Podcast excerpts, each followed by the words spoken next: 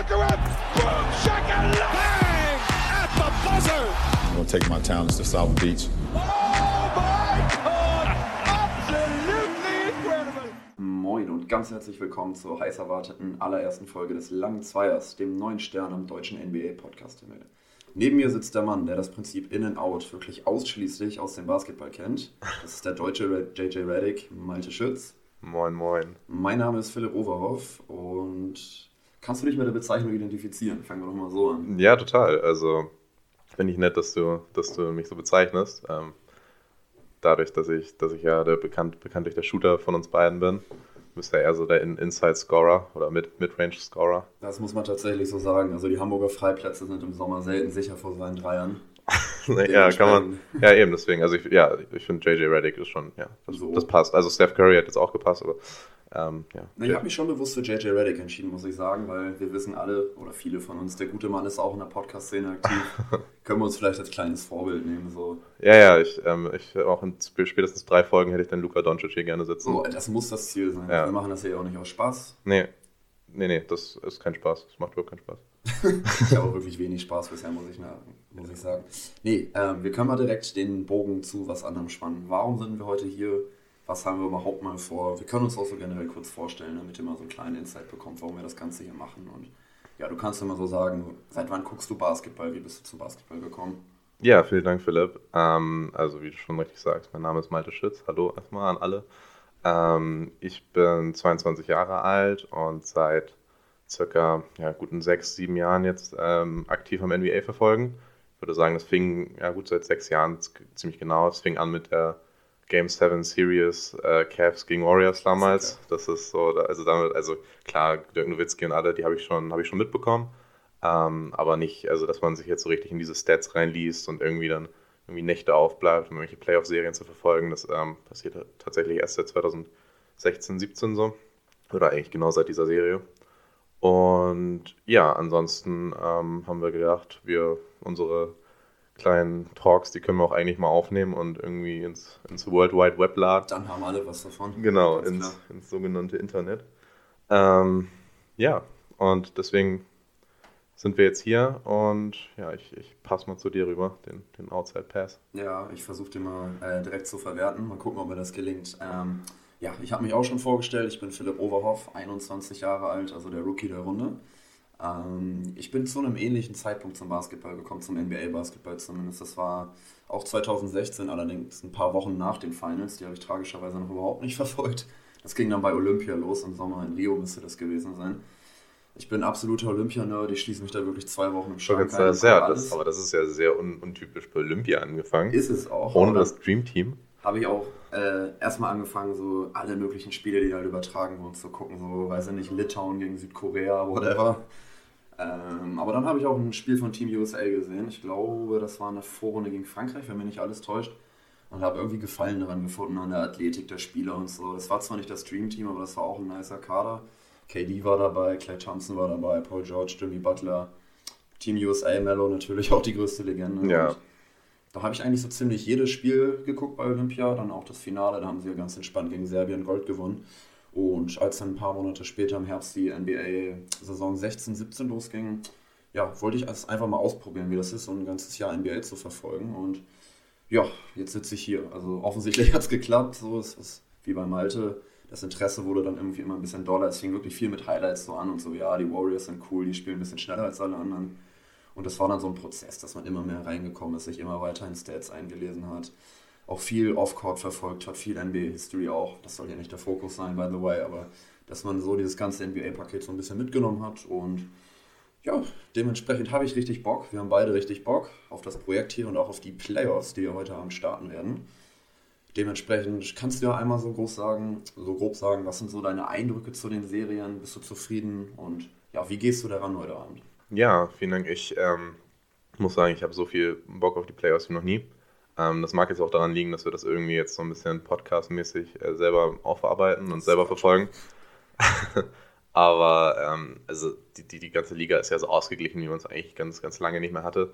Ähm, es sind super, super krasse Überraschungen passiert. Ich meine, darüber müssen wir jetzt nicht reden, aber die, die Lakers ist ja so, so das Ding gewesen, dass sie das Play-In verpassen.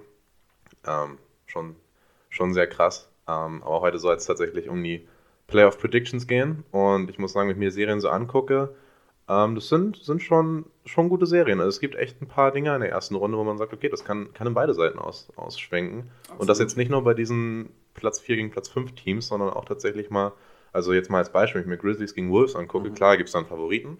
So muss man sagen, dass die Grizzlies natürlich in irgendeiner Form durch ihre überragende Regular Season Favorit sind. Aber ähm, es ist jetzt nicht so, so klar, wie, wie man jetzt vielleicht meinen könnte bei 2 gegen, 2 gegen 7. Genau, das ist auch das andere 2 gegen 7 Matchup im Osten. Das finde ich eigentlich noch spannender, was die Ausgeglichenheit betrifft. Also ich bin auch mega hyped auf die Serie Wolves gegen Grizzlies, einfach weil da so viel Jugend, so viel Athletik rumläuft. Also wir hoffen natürlich alle auf ein paar Highlight-Dunks von Edwards oder Morant. Also, das ist klar, aber generell spielen beide Teams, finde ich, einen sehr attraktiven Ball und da habe ich auf jeden Fall Bock drauf. Aber ich denke mal, so die von den Namen hochkarätig, am hochkarätigsten besetzte Serie ist halt Nets gegen Celtics. Da sind wir uns, glaube ich, einig. Ja, auf jeden Fall. Das könnte genauso Eastern Conference Finals sein. Genau. Ähm, ja, also wie gesagt, ich habe mega Bock. Es ist, äh, es ist super offen. Ähm, es gibt so viele Narrative, die man, die man irgendwie besetzen kann. Und ja, ich würde sagen, wir können ja eigentlich einfach mal reinstarten. Wir, wir können es ja jetzt so machen, dass wir quasi von Serie zu Serie gehen, uns die Meinung hin und her spielen und dann immer am Ende eine Prediction abgeben und also eine Vorhersage. Wir versuchen möglichst deutsch zu bleiben. Das wird uns absolut nicht gelingen, aber. Nee, ja, genau. Also ich finde diese Anglizismen, das ist, das ist schon, das gehört dazu, ist schon cool so, aber man kann auch, wir versuchen es ein bisschen, ein bisschen, also Vorhersage statt Prediction ähm, zum Beispiel. Aber mal gucken, wie es läuft. Also, ja, wie wollen wir anfangen? Wollen wir sagen Westen? West is the best, bin ich ehrlich. Deswegen fangen wir da an, machen wir das so, dass wir mit einem 1-8 Matchup starten, dann 2-7, 3-6, 4-5 und dann machen wir das gleiche nochmal im Osten. Ah, West is the best, das stimmt ja für dieses Jahr so ein bisschen, weiß ich nicht. Na, für dieses Jahr ist das wirklich so die Frage, ne? Wenn man auf die letzten Jahre NBA guckt, ist das ganz klar so, aber ich denke auch dieses Jahr, weiß ich nicht, ist der Osten vielleicht sogar noch ein Tick aufregender, aber das können wir ja gleich irgendwie noch näher ausführen. Dementsprechend würde ich sagen, wir starten einfach mal mit dem 1-8-Matchup im Westen rein. Mhm. Das sind die Phoenix Suns. Playoff. Vorhersage. Der First Seed, überragende Saison gespielt, gar keine Frage, letztes Jahr in den Finals gewesen. Für viele sicherlich der Favorit auf die Krone im Westen oder auch auf die NBA Championship insgesamt. Gegner an 8 sind die Pelts. Die haben nicht an 8 gefinisht, aber haben sich jetzt durch zwei Play-In-Siege diesen 8. Spot gesichert. Am Dienstag, nee, Dienstagabend, ja, Dienstagnacht, Dienstag auf Mittwoch haben sie die Spurs geschlagen. Und ja, gestern Abend oder auch gestern Nacht, eher gesagt, in einem wirklich packenden Play-in-Spiel haben sie dann die Clippers schon überraschend ausgeschaltet, muss man sagen. Klar, Paul George hat gefehlt, aber ich hatte trotzdem ehrlich gesagt die Clippers noch leicht vorne, auch als ich die News am Nachmittag gelesen habe, dass er wahrscheinlich ausfällt. Dementsprechend musste ich meine Planung nochmal so ein bisschen über den Haufen schmeißen und mir die Pelz noch ein bisschen genauer anschauen. Aber das macht ja auch Bock und dementsprechend kannst du mal gerne reinstarten. Ja, ich muss auch sagen, also es war jetzt dann doch irgendwie überraschend. Ähm, natürlich sollte man sich auf alle Eventualitäten vorbereiten. Aber kleiner Disclaimer, das habe ich nicht gemacht. Sehr guter Einstand, ihr ja, wisst direkt, woran ihr seid. Ja, es ist journalistische Hocharbeit hier. Nein, aber ähm, ich hatte tatsächlich Suns gegen Clippers mir angeguckt und ähm, auch, auch Spoiler da. Also da hätte ich jetzt nicht irgendwie große Überraschung erwartet, aber ich glaube, es wäre schon enger geworden, als ich das jetzt gegen die Pelicans denken würde. Einfach dadurch, dass Paul Josh dabei wäre und ähm, dieser Superstar-Faktor, also natürlich ist das Team an sich auch, finde ich, ein bisschen runder als die Pelicans. Einfach, sie haben eine, eine, eine, überraschend sehr gute Regular Season gespielt ohne die beiden Superstars. Und ja, also ich würde schon sagen, ähm, dass das auch irgendwie das spannendere Matchup gewesen wäre. Aber das ist jetzt alles äh, Spekulatius. Jetzt geht es um die Pelicans. Und ja, also ich muss ähm, sagen, die Suns sind haushoher Favorit. Also, ich weiß, es ist jetzt so, ja, Captain Obvious so ein bisschen, aber also, was, was soll man da groß sagen? Die Suns spielen ähm, eine historisch gute Regular Season, haben sie gespielt, ähm, sind, waren letztes Jahr in den Finals, es spricht alles für sie, das Narrativ steht und ähm, ja, es gibt so ein paar kleinere Fragezeichen jetzt in dem Matchup, wo man sagen könnte, okay, da könnten die Pelicans vielleicht irgendwie den Strohhalm greifen. Wenn ich mir zum Beispiel angucke, Valenciunas gegen Aiton, so, das ist ja, also ist größentechnisch schon, schon ein Vorteil für die Pelicans, aber eigentlich auch nur größentechnisch, wenn man ehrlich ist. Und ähm, sonst, also Ingram und McCallum müssten halt komplett eskalieren. Und das können sie auch mal für ein Spiel oder auch für zwei Spiele. McCollum hat das auch schon in Playoff-Serien gezeigt, dass er, dass er echt überragender, ein überragender Scorer ist. Ähm, aber. Grüße an die Nuggets an der Stelle. Grüße an die Nuggets, ja, liebe Grüße. ja, aber ähm, ich weiß nicht, hast, also hast du jetzt irgendwelche Stats vorbereitet oder irgendwas, wo man sagen könnte, ja, die Pelicans haben vielleicht in irgendeiner Weise eine Chance, in sieben äh, Spielen oder so das sich zu holen? Nee, ich bin ja Fan von Dramatik, aber man muss überhaupt keine künstliche Spannung aufbauen. Die existiert in dieser Serie einfach nicht, was nicht heißt, dass die Serie nicht trotzdem geil werden kann. Also wir haben, finde ich, spannende individuelle Matchups. Du hast schon Aiden gegen Valanciunas angesprochen. Beide ähnlich groß, beide ähnlich stark. Valanciunas ist wahrscheinlich noch mal stärker, wie du schon gesagt hast. Äh, auch wenn er, wie gesagt, der best, äh, nicht der beste individuelle Verteidiger ist, glaube ich schon, dass er einfach durch seine physische Präsenz unter dem Korb da Aiden ein bisschen auf den Sack hin kann. Und der wird ihn halt auch offensiv fordern. Also Valenciunas absolutes Biest in Courtney, das wissen wir alle als Rollman, als Poster-Player. Da glaube ich schon, dass er Aiden ein bisschen auf den Sack gehen kann, aber das ist natürlich auch absolut kein klares Mismatch. Also das ist vielleicht, kann man drüber streiten, ob das ein 50-50 Matchup ist. Vielleicht schlägt der Zeiger ein bisschen in die Richtung von Valenciunas, aber auf keinen Fall so, dass das die Serie irgendwie gefährlich machen kann. Eine Frage, die ich mir auch stelle, ist so, wer ist der Point Guard bei den Pelicans? Also McCallum hat das jetzt viel gespielt. Hat er auch gut gemacht. Ne? Also er ist schon der Hauptgrund, warum die Pelicans jetzt überhaupt in den Playoffs sind. Trey Murphy. ja, ja, aber auch auf die ganzen letzten Wochen ne, der regulären Saison bezogen und so. Der hat nach dem Trade, wo viele halt so, wie sicherlich auch gesagt haben, okay, was haben die Pelicans da jetzt vor? Er hat schon krass gemacht. Also er hat über 25 im Schnitt gescored, war immer recht effizient und hat ja auch in den beiden Play-In-Spielen jetzt ganz gut gespielt. Aber ob er jetzt halt über eine Serie, die potenziell sieben Spiele gehen könnte, da durchgehend den Point Guard geben sollte, weiß ich nicht. Aber es ist halt auch eine Frage der Alternativen, so deswegen. Ja, total. Also, ähm, ja, wir sind ja auch in der Zeit, wo man nicht unbedingt mehr mit einem klassischen Point Guard, wie es die Suns zum Beispiel tun, spielen müsste. Ja, es muss nicht jeder Chris Paul ähm, sein, aber. Aber es wäre schon gut, wenn man einen primären Ballhändler hätte. Natürlich, McCollum ist ein primärer Scorer, er kann seine Kollegen hier und da mal finden und macht das auch gut, aber ja, wie gesagt, ich glaube nicht, dass das reicht, da über die sieben Spiele lang irgendwie eine potente Offense zu orchestrieren. Liegt natürlich auch an den Side Pieces, die er noch hat. So Herb Jones beispielsweise könnte defensiv eine super wichtige Rolle spielen. Als Verteidiger auf den ja, kleineren Flügelpositionen, sage ich jetzt einfach mal, aber ist dann halt auch offensiv schon ein schwarzes Loch, mehr oder weniger. Ja. Das Spacing ist auch suboptimal mit Valanciunas und Hayes im Frontcourt. So, Valanciunas wirft mittlerweile ein bisschen, Hayes nicht. Ingram ist auch ist streaky als Dreierschütze, aber kann natürlich auch immer heiß laufen, ist eine Gefahr. Und wie du schon gesagt hast, Ingram und McCallum müssen sich einen Wolf scoren, damit das hier irgendwie spannend werden kann. ja, und vor allem müsste man dann ja auch defensiv irgendwie versuchen. Also Booker ist ja mittlerweile, also ich weiß nicht, wie du es siehst, ich würde sagen, Booker ist mittlerweile der Superstar der Suns, also die erste Option. Wie würdest du das sagen? Also ich würde sagen, er hat Chris Paul mittlerweile abgelöst. Kann man auf jeden Fall so sagen. Ist jetzt die Frage, welcher Ausfall, welchen Ausfall könnte das Team besser wegstecken? Da bin ich, glaube ich, immer noch dabei, dass Chris Paul mehr tun, tun würde.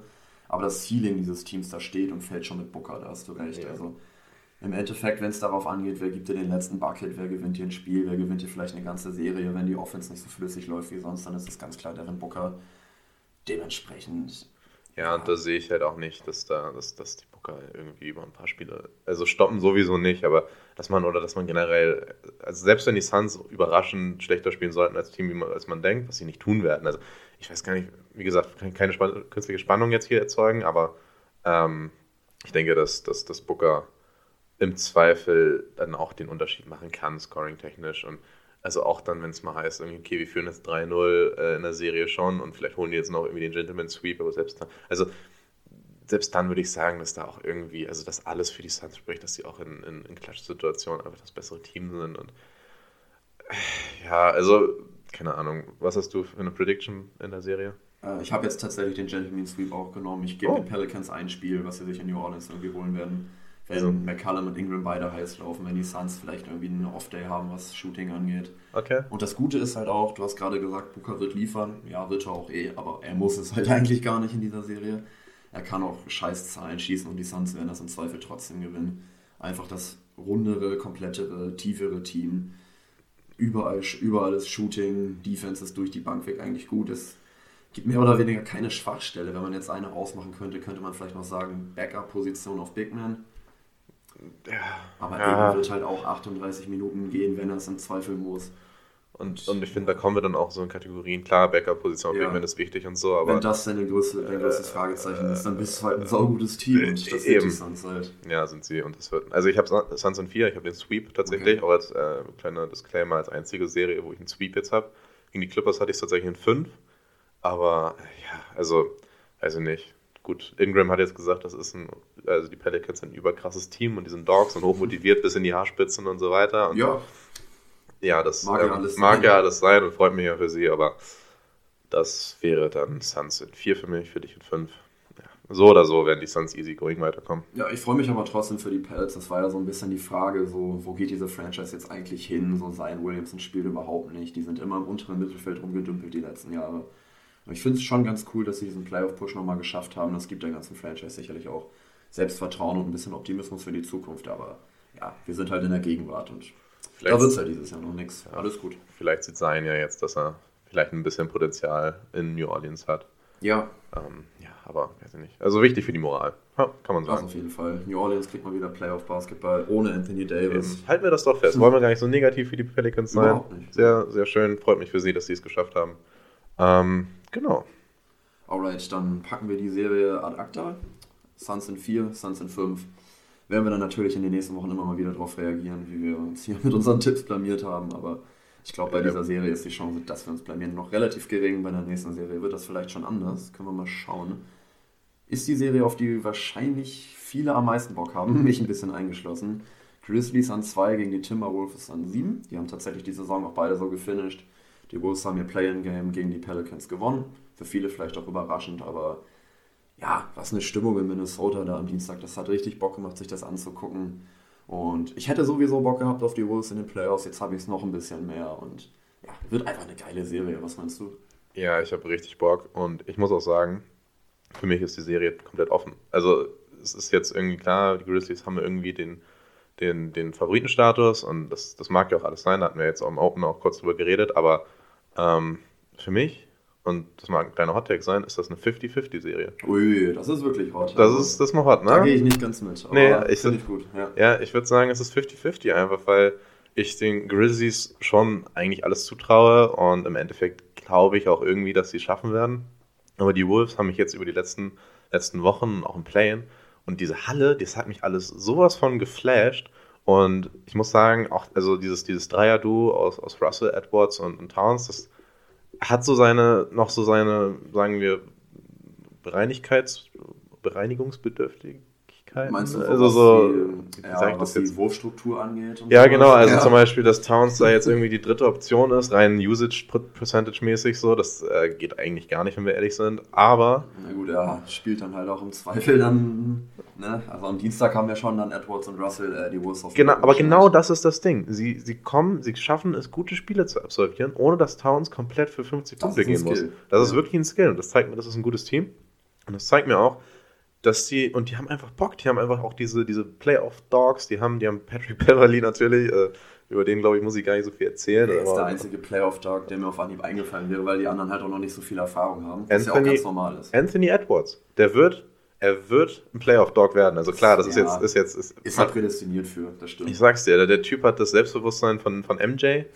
Vielleicht nicht ganz die Anlagen von MJ, aber die hat ja sonst auch keiner. Ähm, aber ja, ich, ich- sag's dir, das ist eine offene Serie, für mich wirklich. Und ich, ich würde mich nicht wundern, also es würde mich wirklich nicht wundern, wenn die, wenn die Timberwolves das, das nach Hause holen. Ja, okay, ja, gehe ich so tatsächlich nicht ganz mit. Also ich habe Bock auf die Serie, vor allem halt wegen, ja, weil ich beide Teams einfach mag, weil beide einen niceen Ball spielen, weil beide super schnell sind, super jung, super athletisch. Ob wir dann den alles überragenden Highlight-Dank am Ende sehen werden, muss man abwarten. Aber selbst wenn wir das nicht tun werden, wird es einfach eine geile Serie. Wir können uns das ja mal ein bisschen genauer anschauen. Ähm, ja, das Grizzlies-Roster es ist einfach so tief. Ich weiß nicht, wie viele kompetente NBA-Spieler die mittlerweile haben, aber das ist eigentlich unglaublich. Und selbst in den Playoffs, man sagt ja immer, die Rotationen werden dünner, die Stars spielen tendenziell mehr Minuten. Ist auch alles richtig, das kommt den Wolves auch ein bisschen entgegen. Aber trotzdem, im Zweifel kann es nicht schaden, wenn du auch immer in den Playoffs nochmal, wenn es scheiße läuft bei manchen, dann kannst du trotzdem deine 11er, 12er Rotation Kannst du bringen. nochmal Xavier Tillman bringen, ne? Ja, so, der macht halt dann so einen Job, der steht hinten seinen Mann, der verteilt vorne die Bälle ganz gut für den Big. Ja, ja, Der macht keinen ja. Unterschied, da sind wir uns alle einig. Aber wenn ich mir den, das Wolves-Roster angucke, dann wird es da halt nach acht Spielern langsam dünn. Und das ist dann für die Grizzlies vielleicht so also hinten raus auch nochmal so das entscheidende Ass im Ärmel. Abgesehen davon, dass sie einfach dann schon noch das runde, rundere, stimmigere Team sind, dass sie einfach tiefer sind. Ja, also Tiefe, das hat mich jetzt, wie du schon sagst, irgendwie gar nicht so interessiert. Ja, klar, Tiefe kann nie schaden und die Grizzlies haben ein unfassbares Team mittlerweile und das ist, ich sehe das alles. Ähm, aber wie du schon sagst, also Playoff ist Superstar-Time, Playoff ist nicht unbedingt Rotation-Time. Oder Rotationszeit, wir wollen ja ein bisschen Deutsch bleiben. Ja, der das, das ist auch schneller über Ich weiß nicht, wie lange sind wir jetzt drin? Die Lakers ihre Play-in-Hoffnungen. Also Ui, krass. Nein, heute äh, soll es nicht mehr um die Lakers gehen, das war das letzte Mal. Ich würde auch sagen, ich glaube, für die nächsten Wochen können wir die Lakers jetzt erstmal ausschalten. Das Außer. wir sonst im Nachhinein weg oder so. Ja, gucken wir mal. Ähm, du schneidest von daher. Ja, ich glaube, ich lasse es drin, ehrlich gesagt. ähm, genau, aber also es wird auf jeden Fall ein offensives Feuerwerk werden. Also die Wolves haben die meisten Points per Game in der Regular Season, die Grizzlies sind die zweiten. Also es ist so, ne, top, top, of the, top of the edge. So, und für mich wird deswegen, also so offensive Potenz haben halt beide. Und das werden sie auch beide an den Tag legen, da mache ich mir eigentlich relativ wenig Sorgen. Ähm, für mich wird die Defensive das, das, die Serie entscheiden. Und da sind die Grizzlies, haben sie halt einfach den Vorteil. Ähm, sie haben, und das, ich weiß, das sind, jetzt, das sind jetzt nicht unbedingt Indikatoren für eine gute Defense, aber sie haben die meisten Rebounds, die meisten Blocks und die meisten Steals. Und das hat, wenn du alle drei Kategorien anführst in der, in der Regular Season, dann muss es nicht heißen, dass du eine Top-Defense stellst, tun sie zwar, aber ähm, es, ist es, ist, es, ist ein Fingerzeig. Auf es zeigt Fall. auf jeden Fall individuelle Verteidiger, haben sie auf jeden Fall gute so und ähm, ja, das ist so, das ist für mich so das Ausschlaggebende, dass, die, dass sie im Zweifel dann, dann doch mal den einen oder anderen Stop mehr hinkriegen. Und ja, dass sie, dass, also, dass die Offensiven zwar beide funktionieren werden, aber im Zweifel wird die Defense der, der, der, Grizzlies, der Grizzlies das tatsächlich irgendwie, irgendwie wuppen. Das denke ich auch. Die Grizzlies haben auch im Zweifel einfach noch mehr Athletik auf den Flügelpositionen. Klar, die Wolves haben Jared Vanderbilt, so, auch ein guter Verteidiger, aber das ist halt auch der einzige Grund, warum er auf dem Feld steht, wenn wir mal ehrlich sind. Was ich mich so ein bisschen frage bei den äh, Wolves, wer nimmt sich so Morant an? Also es ist ja heutzutage nicht mehr so, dass ein Spieler sich 48 Minuten halt an die Haken von dem Superstar hängt. Patrick Beverly. Siehst du das? Nee. Also, er wird ihn natürlich gut nerven. Er wird ihn richtig auf den Sack gehen. Er wird ihn natürlich viele Possessions auch nehmen müssen. Aber ich will es halt einfach nur sehen, wie Patrick Beverly die ganze Zeit Jamo Rand hinterherläuft und so Lance Stevenson-mäßig ihm so in, in, die Ohren pustet und so. Da habe ich Bock drauf. Das wird auf jeden Fall witzig. Also, wie gesagt, die Serie wird Entertainment pur. Da wird Patrick Beverly im Alleingang für sorgen im Zweifel. Man kann zu ihm stehen, wie man will. Aber es hat einen Impact auf seine Teamkollegen, es hat einen Impact auf die Halle. Der Mann ist so wichtig für die Wolves. Ja. Trotzdem, äh, so was Länge und Athletik angeht, kommt halt an Morant nicht ansatzweise ran. Deswegen ja, kann er das halt natürlich nicht über einen längeren Zeitraum gut machen. Da wird Anthony Edwards sicherlich viel Verantwortung schultern müssen. Der ist größer, der ist durchaus athletisch, hat defensiv einen riesigen Jump gemacht diese Saison. Das hätte man so nicht erwartet. War ja schon noch eher ein schwarzes Loch in seinem Rookie-Jahr, aber in der zweiten Saison hat er da echt gut draufgepackt. Hat seine ganzen Anlagen, die er eigentlich mitbringt, um guter Verteidiger zu sein, immer mehr ja auch an den Tag gelegt und Dementsprechend wird der da sehr viel Last schultern müssen. Jared Vanderbilt wird auf den größeren Positionen viel Verantwortung tragen müssen. Da haben die Grizzlies jetzt nicht diesen Go-To-Score, das ist Jared Jackson auch einfach nicht. Vielleicht wird er es noch. Aber trotzdem, im Zweifel denke ich, ja, die Grizzlies spielen das den Tick schneller, sind den Tick tiefer, sind den Tick athletischer, sind eine gut geölte Maschine, wie schon gesagt, waren das zweitbeste Regular Season Team. Und ich habe auch ehrlich gesagt wenig Fragezeichen daran, dass sie das nicht in den Playoffs bringen können. Also klar, es ist ein junges Team, die Erfahrung ist noch nicht so da. Aber sie haben jetzt halt auch schon immer mal wieder so reingeguckt. Sie waren vor zwei Jahren im Play-In, da hat es noch nicht ganz gereicht. Letztes Jahr schon in der Erstrundenserie gegen Utah gespielt. Ein Spiel gewonnen nur, aber trotzdem, sie haben sich jetzt immer mehr so ein bisschen so herangetastet an dieses ganze Phänomen NBA Playoffs und ich glaube, die Jungs sind bereit und dementsprechend habe ich mir jetzt aufgeschrieben, Grizzlies in 6 ich gebe dir recht, dass die Wolves absolut äh, nicht zu unterschätzen sind, gerade offensiv. Ähm, Carl Anthony Towns hat wieder eine unfassbare Saison gespielt, 64% True Shooting. Das dritte Mal in seiner Karriere als Big Man, das ist einfach absurd. Und ja, auch wenn das Play jetzt alles andere als geil war und er auch viel Spott dafür ertragen musste, ähm, sehe ich das auch nicht, dass er jetzt in dieser Serie gar nicht funktioniert. Ich weiß, er hat so seine Vorgeschichte, seine einzige Playoff-Serie bisher gegen die Rockets 2018 da war er auch überhaupt nicht gut und da war da jetzt dieses Play-in-Game und dann standen die Hater da direkt, also müssen ja nicht mal unbedingt Hater sein, aber standen die Kritiker direkt wieder auf dem Plan und haben gesagt, so ja, du kannst ihn im Zweifel halt einfach doppeln und Jared Vanderbilt stehen lassen, weil der offensiv halt wirklich wenig Gefahr ausstrahlt und dann kriegst du Towns da im Zweifel mit verteidigt. Das glaube ich halt einfach nicht. Also ich glaube, der wird ihnen schon eine schlechte Zeit geben, auch wenn die Grizzlies super Verteidiger haben auf den Bigman-Positionen, aber der wird schon seine effiziente Offense da bringen. Dann haben wir Russell und Edwards, die sonst auch einfach mal übernehmen können und heiß laufen.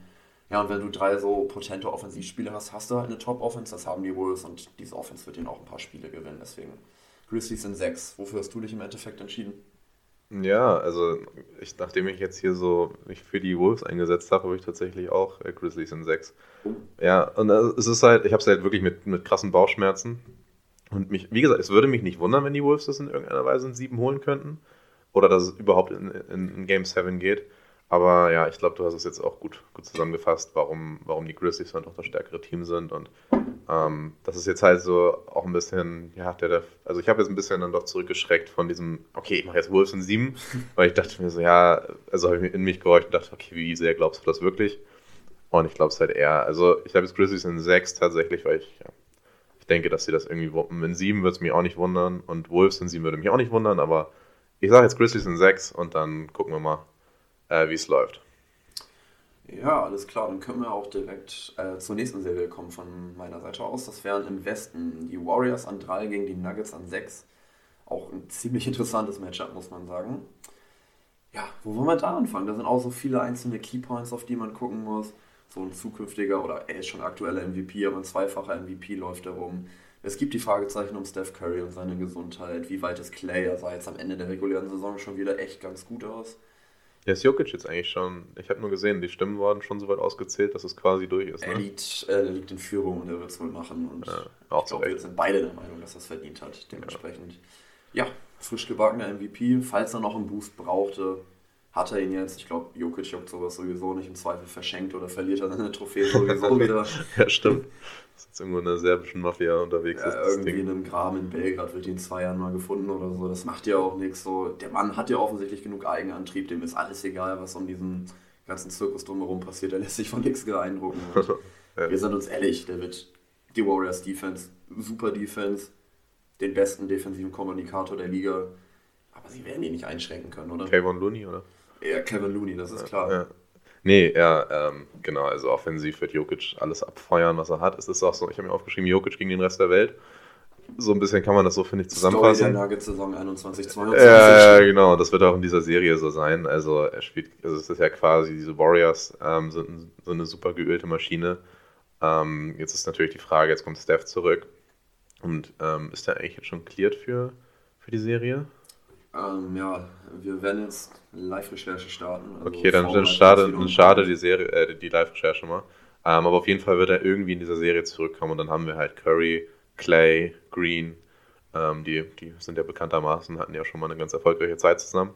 Und verstehen sich halt blind und Jokic hat halt ohne Jamal Murray, ohne Michael Porter Jr. dann ähm, ja, als zweitbesten Spieler Aaron Gordon oder? Muss man sicherlich so sagen. Also, weiß ich nicht, wenn man irgendwie einen Tee hat, kann man sicherlich auch einen Case Will Barton machen. Ich bin wieder nüchtern, deswegen Aaron Gordon, ganz klar. Und wenn das in der Playoff-Serie dann zweitbester Spieler ist, nichts gegen Aaron Gordon, der da ja wirklich einen super Job gemacht hat die meiste Zeit, seit er in Denver ist, aber er ist halt einfach keine zweite Option. So. Und wir haben es ja schon ein paar Mal gesagt, Playoffs sind im Zweifel dann doch Star-heavy. Deine besten Spieler entscheiden so. Und es wird ja auch gerne so diese Faustregel genommen, dass man sich anguckt, wer hat die besten Spieler der Serie. An 1 kommt wahrscheinlich Jokic. Auch relativ klar, oder? Muss man mittlerweile einfach so sagen. Mal gucken, was Curry da noch im Tank hat. Sicherlich viel, aber Jokic ist der beste Spieler der Serie so. Ja, und wenn es dann weitergeht, haben oh, die Warriors zwei, die drei, vier, geht dann Warriors, ne? Fünf auch, Jordan Poole. Ja. Ja, der ist besser als Aaron Gordon und Will Barton, würde ich auch sagen. Ja, ist super schon schwer zu vergleichen, aber die Warriors haben auf jeden Fall die individuelle Qualität spricht für sie, der Heimvorteil spricht für sie. Ist zwar jetzt kein Grund mehr, weil die Nuggets jetzt auch schon seit einigen Jahren in den Playoffs sind, aber Erfahrung geht im Zweifel auch an die Warriors. Also das Einzige, wie man sich vorstellen könnte, dass die, dass die Nuggets vielleicht irgendwie das so holen könnten oder zumindest sie sehr ärgern könnten, ist halt, es kommt halt darauf an, dass diese Rollenspieler einfach ihre Würfe treffen. Das ist halt das Ding. Also Jokic wird halt sehr konsequent gedoppelt werden. Ähm, Kerr hat auch schon, Steve Kerr hat auch schon gesagt, dass er seinen Warriors-Spielern schon gesagt hat, wer trifft bei den Nuggets gut die Dreier und wer nicht. Das so. ist halt wirklich das Ding. Ich habe mir auch als wirklich wichtigste Frage aufgeschrieben, was bringen die Nuggets Rollenspieler? Auf wen kann Jokic sich verlassen? So, wenn du Jokic doppelst, wir wissen alle, er findet seine Mitspieler trotzdem. Ja, genau. Und können die Würfe treffen. Das ist das Ding. Also wenn sie es können, wenn sie es auch mal über drei, vier Spiele hinkriegen, ja. dann wird das auch eine, kann das eine brenzliche Serie werden für Fall. die Warriors. Ich habe mir das jetzt auch nicht als Clear-Cut, super safes Ding für die Warriors aufgeschrieben, ja. weil halt einfach Jokic seine ganze Mannschaft besser machen kann. Und wie gesagt, die Nuggets haben Shooter, die heiß laufen können. Wir reden über Bryn Forbes, ja, der kann heiß laufen, wissen wir alle, hat er auch schon gezeigt. Dann läuft ein Will Barton rum, der kann auch heiß laufen. Aaron Gordon kann Dreier treffen, Monte Morris natürlich auch, aber ja, im Endeffekt ist mir das dann doch einfach zu wenig, wenn du davon abhängig bist, dass diese Leute konstant über sechs, sieben Spiele ihre Würfe treffen. Und auf der anderen Seite des Felds, wer bei den Nuggets soll irgendeinen Guard von den Warriors verteidigen? Ich weiß es nicht. Ich kann es dir auch nicht sagen. Also, das ist halt, also ist halt auch eine Riesenschwäche, diese Perimeter-Defense von den, von den Nuggets. Ähm, das werden die, die Warriors auch konsequent angreifen und dann hast du da auch, klar, Curry ist noch ein bisschen die Frage, da wird gesagt, Shooting Slump die ganze Zeit, ja, hat er ja auch. Und jetzt ist er irgendwie, jetzt kommt er von der Verletzung Kurzer zurück. Einwurf zu Curry, Live-Recherche war erfolgreich, er wird spielen. Er ist pünktlich zu den Playoffs bereit, hat er gestern gesagt. Ah, okay, krass. Sogar der Spiegel Im, im ersten Spiel schon? Erst zu, äh, zu Game One ready, ja. Boah, da, so also Spiel ich hätte, einst fertig. Krass, okay, ich hätte mir jetzt irgendwie schön, schön trinken können, dass er irgendwie dann zu Game 2, 3 vielleicht dann ready ist, aber auch noch nicht 100%. Aber ähm, nee, aber das freut mich natürlich, dass Curry dabei ist. Auf jeden. Und ja, das macht die Aussichten für die Nuggets jetzt nicht unbedingt besser. Ähm, muss halt dann auch sagen, also die, die, die Jungs haben halt auch schon Playoff-Schlachten zusammengeschlagen, also die Warriors jetzt, und wissen einfach ganz genau, äh, was müssen wir tun, um so eine Serie, auch dann vielleicht eine schwierige Serie, wenn sich herausstellen sollte, dann, dass dann tatsächlich Bryn Forbes und wie sie alle heißen, dann tatsächlich ihre Würfe treffen. Ähm, aber wie, die wissen ganz genau, wie gestalten wir das, dass wir so eine Serie erfolgreich zu Ende bringen können, dass wir enge Spiele klausen können, äh, wem können wir den Ball geben, wem nicht. Und ähm, ja, also alles andere als ein Warriors, Warriors äh, Sieg würde mich dann tatsächlich doch wundern. Ähm, aber ja, wie du sagst, also es ist halt nicht dieses Clear-Cut, es ist halt einfach ein riesengroßes Fragezeichen rund um, um die Rollenspieler der Nuggets. Ähm, was natürlich aber auch geil sein kann. Also ich meine, wenn du so als, als, als Will Barton oder so jetzt in so eine Serie gehst und dann einfach mal ähm, 25 Punkte oder so auflegst, das kann dir auch einfach nochmal noch mal einen Boost geben. So. Und dann, ja, dann, dann kann es eng werden, aber ja, also ich weiß nicht, ich habe da jetzt Warriors in 6. Ist ah. langweilig hier. Ich habe auch Warriors in 6. Ah, ja, okay. Ähm, aber es ist halt so, ja, sieben Spiele kann ich mir nicht vorstellen, dass sie das irgendwie ins Game 7 bringen und in Game 7 kann dann auch wieder alles passieren. Klar, auch in der Oracle Arena, wir wissen, die Warriors haben schon mal wichtige Spiele 7 zu Hause verloren. Ja, das ist schon mal passiert, ja. Und ich frage mich gerade, heißt die äh, Arena in San Francisco überhaupt noch Oracle? Nein, das ist die, das ist, äh, ist das nicht Chase Arena oder was? Aber die, das, die Warriors Halle ist die Oracle Arena. Ja, das hat sich so bei mir eingebrannt. Das wird auch immer so bleiben. Also. Chase Center, oder? Chase Center ist es, glaube ich. Ja, macht den Kuh jetzt auch nicht fett. Äh, ich habe mir das gerade nochmal genau angeguckt bei den Nuggets. Sie sind halt vorne und hinten von äh, der Performance der Rollenspieler abhängig. Also vorne ist es, wer trifft die Würfe, wer äh, die Looks, die Jokic generiert, wer kann die verwerten und halt auch defensiv. Wir haben die Perimeter-Defense angesprochen, gibt es Fragezeichen. Wenn die Nuggets gute Verteidiger haben, haben sie die auf dem Flügel, Stichwort Aaron Gordon. Aber dann läuft da ja auch noch Jokic rum, der sich defensiv natürlich super weiterentwickelt hat, gar keine Frage. Er ist Fall, längst ja. nicht mehr so angreifbar, wie es früher schon mal war. Aber in einem Playoff-Setting, wenn du gegen die Warriors spielst, mit vielleicht den schlausten Spielern der Liga, einem super Coach, dann glaube ich immer noch, dass, äh, ja, wenn Steve Kerr da ordentlich äh, gegameplayt hat die letzten Tage, dass er sich da schon äh, gute Muster hat einfallen lassen, wie man Jokic auch nach wie vor attackieren kann. Und machen wir uns nichts vor, das kann man. Dementsprechend, wenn die Center-Position und die Perimeter-Position in der Defense beide dann doch ein riesiges Fragezeichen sind, sehe ich ehrlich gesagt nicht, wie die äh, Nuggets die Warriors viermal schlagen sollen. Da muss schon viel passieren, es ist absolut nicht unmöglich, das haben wir gesagt, wir trauen den Nuggets beide was zu. Aber die Warriors sind dann doch der klare Favorit. Ja, noch ein ganz kurzer Einwurf dazu. Ähm, die On-Off-Werte von Jokic sind ja auch komplett gestört. Ne? Und das ist, klar, das, das ist halt logisch, klar, haben wir auch jetzt ausführlich darüber geredet. Dass Kurze er quasi, Frage, denn äh, wo würdest du dein Over-Under einsetzen, was Jokic an Minuten spielt in dieser Serie? Das wollte ich gerade sagen, also ja, 45. das ist halt geistesgestört. Ja, also ich wüsste nicht, äh, klar, wahrscheinlich werden es jetzt ein bisschen weniger, aber wenn du ihn du kannst ihn nicht unter 40 oder sowas spielen lassen. Boogie Cousins. Ja, eben, also Revenge Game. das ist halt das, das worauf wollte ich gerade hinaus. Also Jokic wird halt gestörte Minuten spielen müssen, damit sie nicht komplett unter die Räder geraten in der Zeit. Und dann, ähm, ist halt die Frage. Klar kann er das, hat er jetzt auch schon oft gezeigt. Er aber ist der unfitteste, fitteste Spieler der Welt. Äh, eben, man denkt, man sieht ihn sich an und denkt so, ja, wie soll der Junge denn überhaupt Playoff-Minuten abreißen? Und dann tut er es aber und das wird auch funktionieren. Er wird immer noch gut spielen, aber so nach, nach fünf, sechs Spielen, da müssen halt auch irgendwann mal, wenn du komplett das getragen hast, da werden halt sowas wie Ermüdungserscheinungen auftreten, zumindest mehr als jetzt bei Curry, Clay oder Green zum Beispiel, weil sie sich einfach diese Last teilen können. Ja.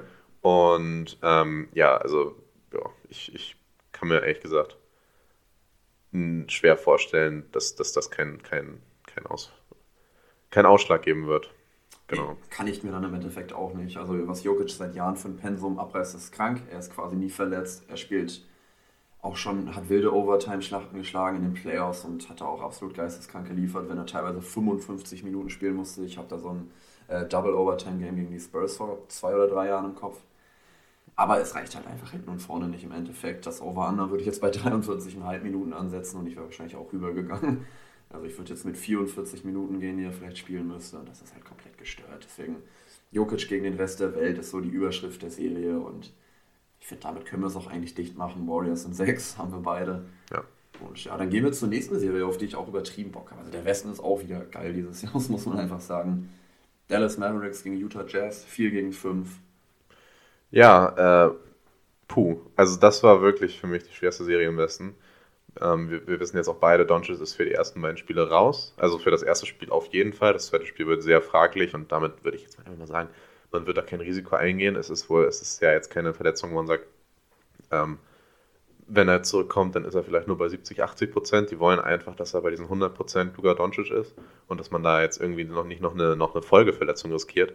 Und ähm, deswegen, ja, die ersten beiden Spiele ohne Doncic, das ist schon, also für, für ein Team, was halt so auf einen Spieler fixiert ist wie dieses Mavs-Team, ist das schon eine, eine, große Last. Und es sagen jetzt irgendwie auch alle, ja, also wenn sie jetzt in den ersten beiden Spielen halt eins ohne Doncic holen, dann ist ja eine gute Ausgangslage. Erfüllt, würde ich auch sagen. Auf jeden Fall, aber ehrlich gesagt sehe ich das gar nicht. Also ich kann mir kein Szenario vorstellen, in der den Mavs, also dann ist da halt Bronson als Ballhändler oder halt eben Dinwiddie. Ja ähm, die das dann, und ich, ich sage nicht, dass ich denen das nicht zutraue, das sind, das sind super, super Spieler, aber halt super Spieler in ihrer Rolle, weißt du? Und das sind keine Jungs, die einfach äh, in den Playoffs da, das sind keine, keine kompletten Bucket-Getter oder sowas. Und ich kann mir, kann mir ehrlich gesagt schwer vorstellen, dass gegen dieses gut eingespielte Jazz-Team, dass sie ohne Doncic da ein Spiel holen. Wie siehst du das? Ja, man muss sagen, die beiden ersten Spiele sind zu Hause natürlich. Ja. Und ja, wenn das American Airlines Center da irgendwie richtig bebt oder so, wenn der Start gut ist und dann kann man sich da vielleicht in so einen kleinen Rausch spielen. Ja. Das ist immer so tagesformabhängig, die Würfe fallen hier. Die Mavs haben auch viele streaky Shooter, das zieht sich irgendwie so durch. Und wenn da mal viel fällt, kann ich mir schon in einem bestimmten Szenario vorstellen, dass sie sich zu Hause ein Spiel holen ohne Doncic. Und dann hätte ich sie auch als Favorit in der Serie. Wenn die Jazz jetzt allerdings zwei Spiele in Dallas klauen, dann ja, dann holen sie sich zu Hause noch eins, könnte man jetzt mal von ausgehen und dann gehen sie dann mit einer 3-1-Führung in die letzten drei Spiele. Ja, ja, also es wäre halt eine Ausgangssituation, die schwierig wäre. Wir sind ja auch in, in, in Deutschland tendenziell, also mir ist es persönlich ja, nicht egal, ich gucke die Serie gerne, aber mir ist jetzt erstmal egal, wer gewinnt, aber so wäre natürlich für NBA Deutschland, das ist ja natürlich immer noch sehr Mavericks-lastig hier alles durch, durch Dirk. Wäre es natürlich irgendwie schade, wenn, wenn Dallas in der ersten Runde rausfliegt. Ähm, aber ich, ich, ich glaube, dass sie es ähm, ab Spiel 3 dann, also wie gesagt, ich glaube, dass es 0-2 in den ersten beiden Spielen ausgehen wird und dann ab Spiel 3, wenn Doncic dann hoffentlich wirklich bei 100% ist ähm, und wieder da ist, dass sie dann auch tatsächlich auch in Utah ein äh, oder zwei Spiele holen können. Können sie, auf jeden Fall. Und auch einen 1-3-Rückstand würde ich den Mavs zutrauen aufzuholen. Also, ähm, ja, es, und es steht bei den, steht und fällt bei den Jazz halt auch wieder viel mit Rudy Gobert. Ähm, da haben wir in den letzten, letzten Jahren ja irgendwie ja, wenig gute Erfahrungen gehabt, was das Defensive angeht, was ja, es ist ja immer noch total paradox, dass jemand, der in der Regular Season einfach, also ein legendärer Regular Season. Verteidiger. Ja, eben. Ich, ich, ich setze mich auch jedes Jahr dafür ein, dass er eigentlich Deep Boy ist, auch wenn das keiner mehr hören kann, so, aber es ist halt einfach so, ich, ich mag es halt nicht, Leuten das nicht zu geben, nur weil sie irgendwie unbeliebt sind, weil, weil sie dann in den Playoffs exposed werden, was ja irgendwie auch stimmt, aber es ist halt ein Regular Season Award. Darum geht es jetzt aber nicht. Ähm, ist halt die Frage. Die Mavs werden viel, äh, viel Small Ball spielen, werden Gobert aus der Mitte ziehen und genau das ist ja das Ding so. Was passiert dann? Kriegen, kriegen die Jazz irgendwie in irgendeiner Weise hin, ähm, die ja sonst nicht so, so gut defensiv sind, ab, abgesehen von Rudy Gobert, ähm, das, das, irgendwie zu lösen. Und das ist jetzt halt irgendwie seit Jahren die Frage. Und sie, siehst du da irgendeine, irgendeine Möglichkeit, dass, dass das dieses Jahr besser wird als die letzten Jahre? Defensiv überhaupt nicht. Also da kann ich auch schon mal vorwegnehmen, das wird ein absolutes Shootout, diese Serie. Das sind zwei wirklich sehr starke Offensivteams, die äh, Jazz waren diese Saison, die mit Abstand beste Offense der Regular Season. Historisch gut, muss man auch sagen. Und die Dallas Mavericks haben sich wirklich im Laufe der Saison defensiv auch gefunden, aber es ist primär immer noch ein offensivlastiges Team. So. Das ist halt einfach so, wenn du Luka Doncic in der Mannschaft hast und das ist ja auch okay. Dementsprechend gehe ich davon vielen High-Scoring-Games aus. 128 zu 123 kann ich mir vorstellen, als jetzt beispielhaftes Ergebnis mal. Und ja, ich habe da auch viele Fragezeichen, was die Jazz-Defense angeht. Also du hast es gesagt, die haben wenig gute individuelle Verteidiger, abgesehen von Rudy. Ja. Äh, Guard und Wing Defense ist so eine Frage, da fehlt es absolut an Athletik. Joe Ingles hatte natürlich auch keine Athletik, eher das Gegenteil, aber der war trotzdem ein cleverer, guter Flügelverteidiger. Der fehlt jetzt nochmal mehr und jetzt ist der beste Verteidiger Royce O'Neill, der das auch gut und okay macht, aber danach kommt da halt nicht mehr viel. Conley hat defensiv abgebaut, was natürlich auch mit dem Alter zu tun hat. Mitchell ist lang nicht so gut, wie wir uns das alle wünschen, defensiv. Bogdanovic fehlt es auch an Athletik, an Geschwindigkeit und warum ich mir halt auch vorstellen kann, dass Rudy wieder so ein bisschen useless wird defensiv. Die Mavs nehmen super viele Jumpshots, ne? Das ist ein krass Jumpshot-lastiges Team. Abgesehen von einem Luca, der auch schon mal mehr gedrived ist, aber das natürlich immer noch oft tut. Ja, ziehen da gar nicht so viele zum Korb. Also ja. da wird sehr viel geworfen, sehr viel Dreier, sehr viel auch aus der Midrange natürlich. Und ähm, da ist auch so mein Schlüsselspieler dieser Serie, der da ins Spiel kommt. Das ist tatsächlich nicht Luca Doncic oder Donovan Mitchell, das ist Maxi Kleber. Mhm. Kann er einen Wurf treffen? Ähm, Kannst du das, Maxi? das ist, ja, das ist mal eine gute Frage. Also Maxi ist ja eigentlich jemand, der das, der das auf jeden Fall kann. Letzte Saison super geschossen von draußen. Das wäre ihm auch wirklich zu wünschen und damit, ja, damit steht auch und fällt auch tatsächlich auch ein bisschen die Jason Kidd, Kidd Offense, wenn, wenn du da den Maxi ein bisschen rausziehen kannst. Natürlich. Aus der Mitte, vor allem dann gegen Gobert, wie du schon sagst, das, wär, das würde schon vielen helfen. Ähm, natürlich wäre da auch so ein Hardaway ganz nützlich, das wäre jetzt ein bisschen schwierig, aber ähm, ja, also die Mavs haben eigentlich schon anlagentechnisch alle Möglichkeiten, um die Jazz, die ohnehin schon irgendwie schwierig ist in den Playoffs, die Defense, ähm, da vor Riesenprobleme zu stellen. Und im Endeffekt habe ich tatsächlich auch, obwohl ich riesen Mitchell-Fan bin, äh, wie man, wie du vielleicht, vielleicht mitbekommen hast. Ich habe es gehört. Ja. Ja, also Wir ich, haben ein paar Mitchell-Trikots in der Bude. also ich liebe Donovan Mitchell, ist echt ein super Typ, auch abseits des Platzes. Und ich kann mir halt auch vorstellen, also er ist halt auch so ein Typ, der dann in der, der so im Hero Ball, in der Crunch Time, dass das klappen kann, dass der hier und da mal echt mal riesen Dreier trifft oder riesen Körbe Buckets macht. Ähm, Mitchell aber würde eine Riesenserie spielen, das kann ich mir fast nicht anders vorstellen, weil halt auch die Mavs auf der anderen Seite defensiv jetzt auch nicht perfekt aufgestellt sind. Also sie haben sich während der Saison gefunden, das haben wir schon gesagt, Jason Kidd hat eine ganz gute defensive Identität etabliert. Maxi ja. Kleber natürlich wird defensiv halt ein absoluter Schlüsselspieler sein und deswegen halt die Fragezei das Fragezeichen, kann er vorne halt einen Wurf treffen, weil ansonsten hat er keine Existenzberechtigung, offensiv zu spielen, das muss man so halt auch mal sagen. Und wenn er den Wurf trifft, dann kann er Gobert aus der Zone ziehen, Punkt 1 und Punkt 2, er kann halt hinten auf dem Feld bleiben und die, ja, die Jazz-Offense halt so ein bisschen einengen. Ja, ich würde jetzt einfach mal die deutsche Fanbrille aufsetzen und sagen, der trifft die Dinger da und dann. dann Wenn er es nicht macht, macht es Davis Bertans vielleicht. Also natürlich um Welten nicht der Verteidiger, das ist ganz klar. Aber natürlich auch ein Bigman mit Shooting Gravity, der Gobert da so ein bisschen rauslocken soll. Der hat auch lange, lange natürlich viele Fahrkarten geschossen, aber ich finde in den letzten Wochen, in den letzten Spielen hat er so. Das wirkt besser, ja. Ja, er hat so angedeutet, dass er seinen Groove so ein bisschen wiederfindet und das war natürlich elementar wichtig. Defensiv musst du ihn verstecken, das ist klar, deswegen wird er auch nicht ja, ähm, relevant viele Minuten spielen, aber die Minuten, die er spielt, könnten halt wichtig werden, wegen des Impacts, die er auf Rudy Gobert hat. Ja. Der Latvian Laser. Gucken, ob ich später noch so Lasergeräusche hier hinten. Wahrscheinlich nicht. Aber ich mach sie. So, sind sie drin. Ähm, ja, was hast du denn da? Ich habe jetzt tatsächlich Mavs in 7. Und trotz dessen, dass ich wirklich daran glaube, dass die Jazz ähm, die ersten beiden Spiele gewinnen werden, ähm, habe ich jetzt trotzdem, ich glaube, wenn Doncic zurückkommt und die ganzen, ganzen ähm, Fragezeichen, die wir angesprochen haben, bei den Jazz, ähm, dass die von den Mavs schon, schon gut genutzt werden können. Und die Mavs sind auch ein Team, die können auch mal in einem 3-1 zum Beispiel zurückkommen. Und ich bin jetzt einfach optimistisch ähm, in Sachen Doncic, dass er wirklich dann wieder so zurückkommt und dass Kleber und so weiter auch ihre Würfe treffen. Dass ich da jetzt Mavs in 7 habe, was hast du? Ich habe auch Mavs in 7 aufgeschrieben, aber ich sage Mavs in 6 tatsächlich. Irgendwie habe ich mich da gerade so reingeredet. dass ich den Mavs als Team einfach dieses Jahr dann doch mehr vertraue, muss ich irgendwie sagen. Mhm. Sie haben genug Möglichkeiten, die Kreise von Rudy einzuengen, das haben wir jetzt schon ein paar Mal gesagt. Und ja, dementsprechend, wenn Luca wieder da ist, Luca ist der personifizierte Playoff-Spieler für mich. Mitchell ist es auch bis zu einem gewissen Grad, aber Doncic hat nochmal eine ganz andere Upside, auch einfach, weil er seine Kollegen so viel besser macht. Dementsprechend, ja, ich gehe da mit Mavs in 6, selbst wenn er die ersten beiden Spiele raus ist.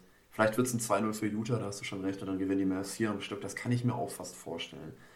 Die Jazz haben die letzten Jahre gezeigt, sind einfach nicht das Playoff-Team und sollte das dieses Jahr wieder schief gehen in der ersten oder vielleicht auch in der zweiten Runde, dann muss man halt auch mal über die Zukunft am Salzsee diskutieren. Ja, da hatten wir auch schon mal einen schönen Instagram-Post. Shoutout an, an unseren Instagram-Typen. Macht er gut. das ist ein, das ist ein Top-Typ.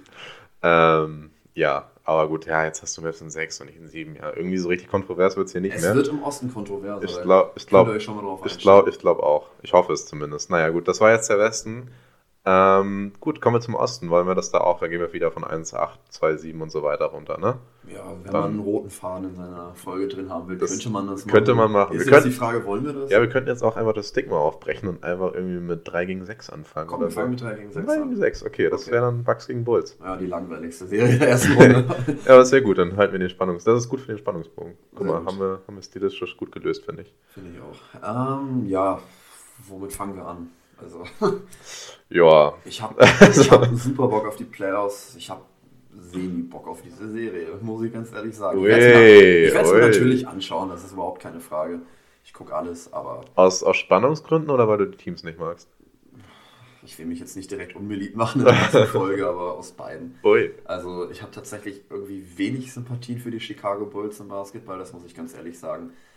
Das hat sich einfach so ein bisschen etabliert durch diese, will jetzt keine Leute hier roasten, aber durch Casual-Fans in Deutschland, die da gerne mal den roten Bullen auf allen möglichen Trikots und Kappen drauf haben. Da kann das Team dann so über natürlich überhaupt Ich nichts wollte gerade das sagen, sage da ich kannst du das. Team ja jetzt nicht für bestrafen, dass Nee. die einfach gute Marketing Aber irgendwie brennt, Ich- brennt sich sowas ja ein und ich habe die Chicago Bulls schon immer irgendwie so ein bisschen kritischer gesehen als alle anderen Teams. Ich war auch nie der größte Milwaukee-Fan, aber das ist ja jetzt auch vollkommen egal. Äh, Eben. Es geht halt um die Spannung primär und die ist halt auch einfach hier nicht gegeben. Nee, das stimmt. Also man hat ja irgendwie, irgendwie gehofft, dass, dass die Bulls jetzt irgendwie dass den, den Stiefel von Anfang der Saison und auch Mitte der Saison irgendwie noch bis zum Ende durchziehen können. Boah, konnten sie nicht. Aber wie ist denn der Stiefel von Anfang der Saison? Die stehen 2 zu 21 gegen Teams, die äh, Ja, ja, ja, ja, das ist halt, das ist halt schwierig, ne? Konnten auch am Anfang der Saison, als sie wirklich noch gut und auch überraschend gut waren, konnten sie kein gutes Aber ich finde, das kannst du immer argumentieren mit, ja, Regular Season halt, ne? Finde ich, also klar, 2 gegen 21 spricht eine deutliche Sprache. Finde ich auch. Das, das stimmt schon, ähm, aber am, am Ende des Tages, so ist, man sagt es ja so gerne, Ba- Playoff-Basketball ist eine andere Sportart. Ist halt die Frage, die Bulls sind jetzt nicht unbedingt das Team, was dann für Playoff-Basketball unbedingt noch besser gerüstet wäre als halt für, die, auch. für, die Regular Es ist eine Season. andere Sportart, hast du recht, aber Ja. für diese Sportart sind die Chicago Bulls auch nicht super zusammen. Es wird halt langsamer das Tempo, was für, für Spieler wie DeRozan und Playoff DeRozan halt sowieso und für Spieler wie Levine und so jetzt nicht unbedingt von Vorteil ist. Dann hast du da einen Big in, in, in Vucevic, der jetzt defensiv, wenn man es nett formulieren will, so seine Fragezeichen mitbringt. Durchaus auch, ja. Und dann so ein Brook Lopez ist wieder da und wird halt wieder Brook Lopez Dinge machen und Dreier schmeißen ohne Ende. Vucevic ist schon, wenn er gut verteidigen kann, dann kann er es Inside. Das hat er bei den Magic immer okay gemacht.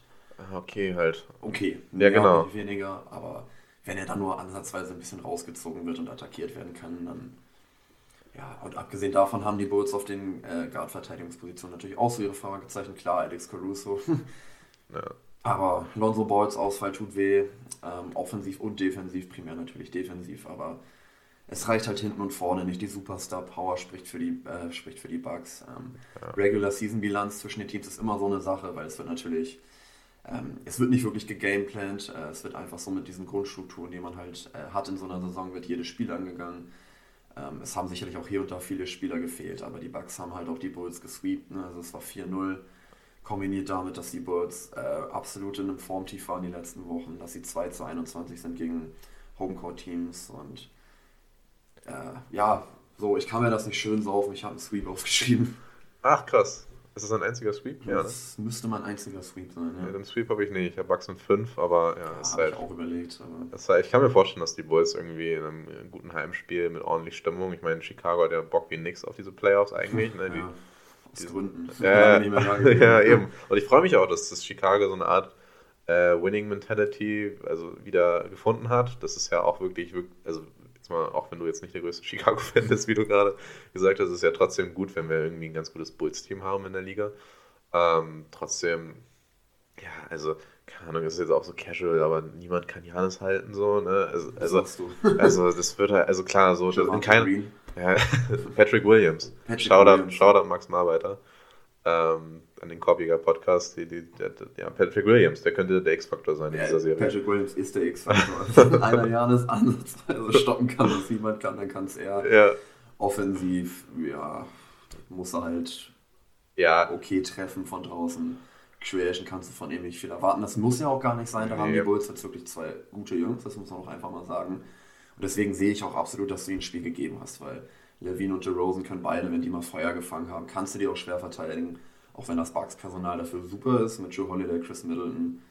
Die haben super Guard-Verteidiger, super Flügelverteidiger, aber trotzdem, klar, wenn die sich mal einen rausschießen, gerade in Chicago, dann können die Bulls sich auch ein Spiel holen, aber irgendwie ich vertraue den Bucks auch mittlerweile in den Playoffs einfach so doll und in der ersten Runde, klar, letztes Jahr die Heat gesweept, vor zwei oder drei Jahren Detroit gesweept, also weiß ich nicht, die mögen First Round Sweeps und deswegen gebe ich ihnen den First Round Sweep. So. ja, kann ich, kann ich verstehen. Gut, ähm, das war, oh, waren 3 gegen 6, das haben wir jetzt echt witzig gemacht. Was machen wir denn jetzt? Ja, wollen wir 2-7 machen? Das ist spannend.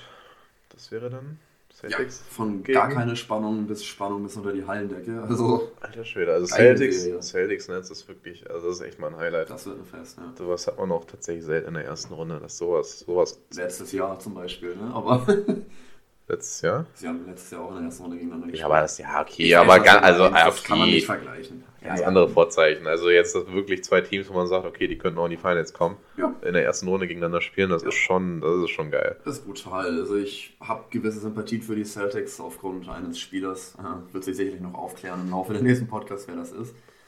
Dementsprechend war ich so ein bisschen mad, dass die Celtics nicht einfach Dritter geblieben sind. Und sie waren ja vor dem letzten Spiel in der, in der Regular Season, in der regulären Saison, wollten wir sagen.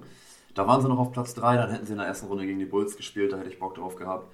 Jetzt haben sie noch mit Milwaukee Plätze getauscht und sind halt Zweiter und müssen einfach gegen die Nets ran in der ersten Runde. Du wirst jetzt sagen, man muss eh jedes Team schlagen und das stimmt natürlich auch.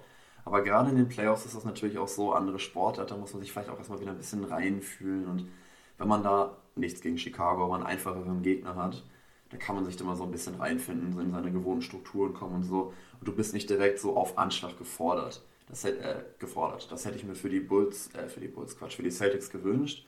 Und deswegen da war ich kurz so ein bisschen mehr, dass sie jetzt direkt gegen die Nets spielen müssen. Aber es ist halt auch einfach eine geile Serie, deswegen habe ich einfach Bock drauf. Und ja, Ja, verstehe ich. Also, weiß nicht, das war jetzt nicht so geil, da am letzten Spieltag dann noch irgendwie reinzurutschen, dass man dann da gegen die Nets spielen muss. Aber ähm, ja, richtig, du musst jeden schlagen. Du willst Champion werden, du willst NBA-Champion werden. Und ja, und dann ja, musst du irgendwie auch das Selbstverständnis haben, dann auch die Nets rauszukicken. Und die Nets, also KD ist ja eh egal, gegen wen er spielt. Das, denen ist das egal, der wird KD-Sachen machen, Ja. Kyrie auch. Der hat sicherlich gegen Boston auch nochmal so dieses Fünkchen mehr extra Motivation, kann man ihm auch nicht verübeln. Dementsprechend wird auch einfach eine geile Serie offensiv, ne? Also ja, ähm, K- Feuerwerke incoming. Auch wenn die Celtics natürlich eine Bomben, Will, äh, eine Bomben Williams, das war ein Freudscher, eine Bomben Defense haben.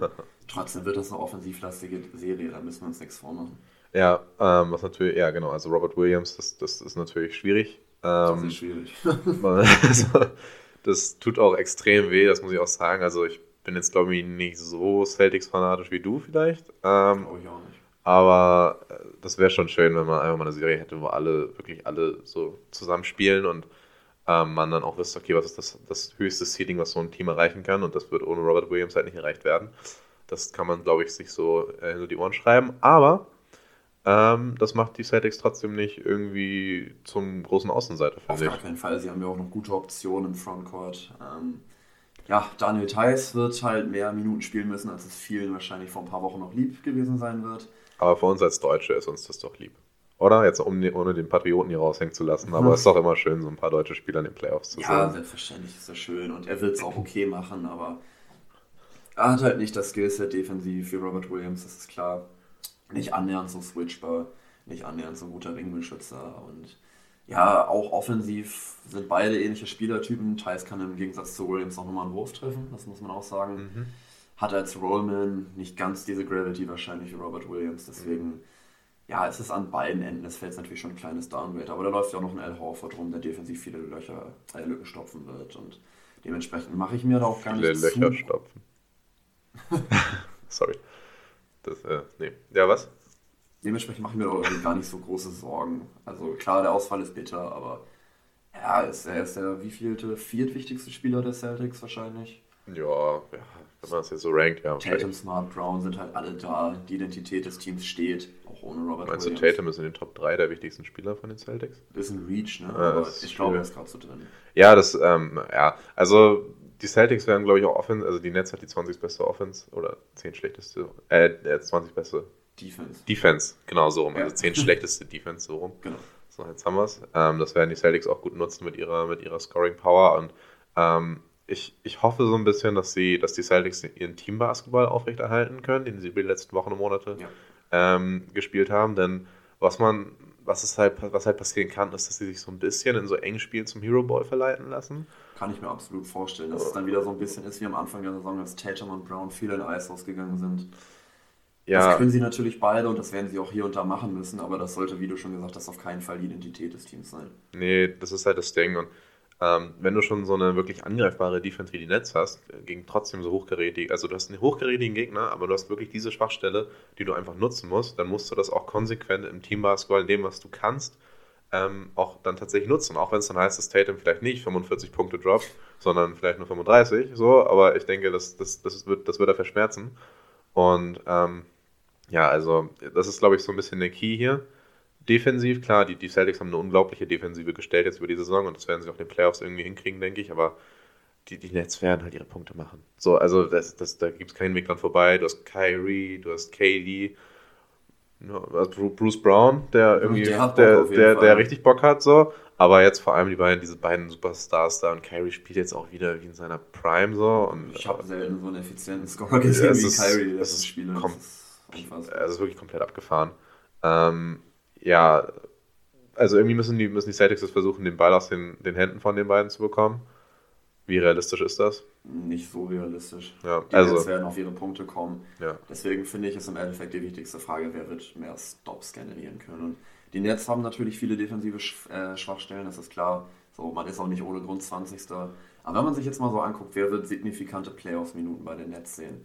Goran Dragic wahrscheinlich schon. Ja. Patty Mills, wenn er wieder anfängt zu treffen, auch. Ja, ich denke schon. Also klar, jetzt hat er, jetzt hat er irgendwie eine schlechte Zeit, so, aber wir wissen alle, was er eigentlich kann. Und mit der Erfahrung, die er hat, Genau. ja, er wird schon, ja, wird er, wird er spielen. Seth Curry auch angeschlagen, aber ich denke, der wird, der wird wieder spielen. Ähm, Ja. Auch defensiv angreifbar ist die Frage, wie, äh, wie die Rotation bei den Big Men aussehen wird. Ne? Aber ähm, da laufen auch noch Blake Griffin und Lamarcus Aldridge rum, die kannst du auch attackieren.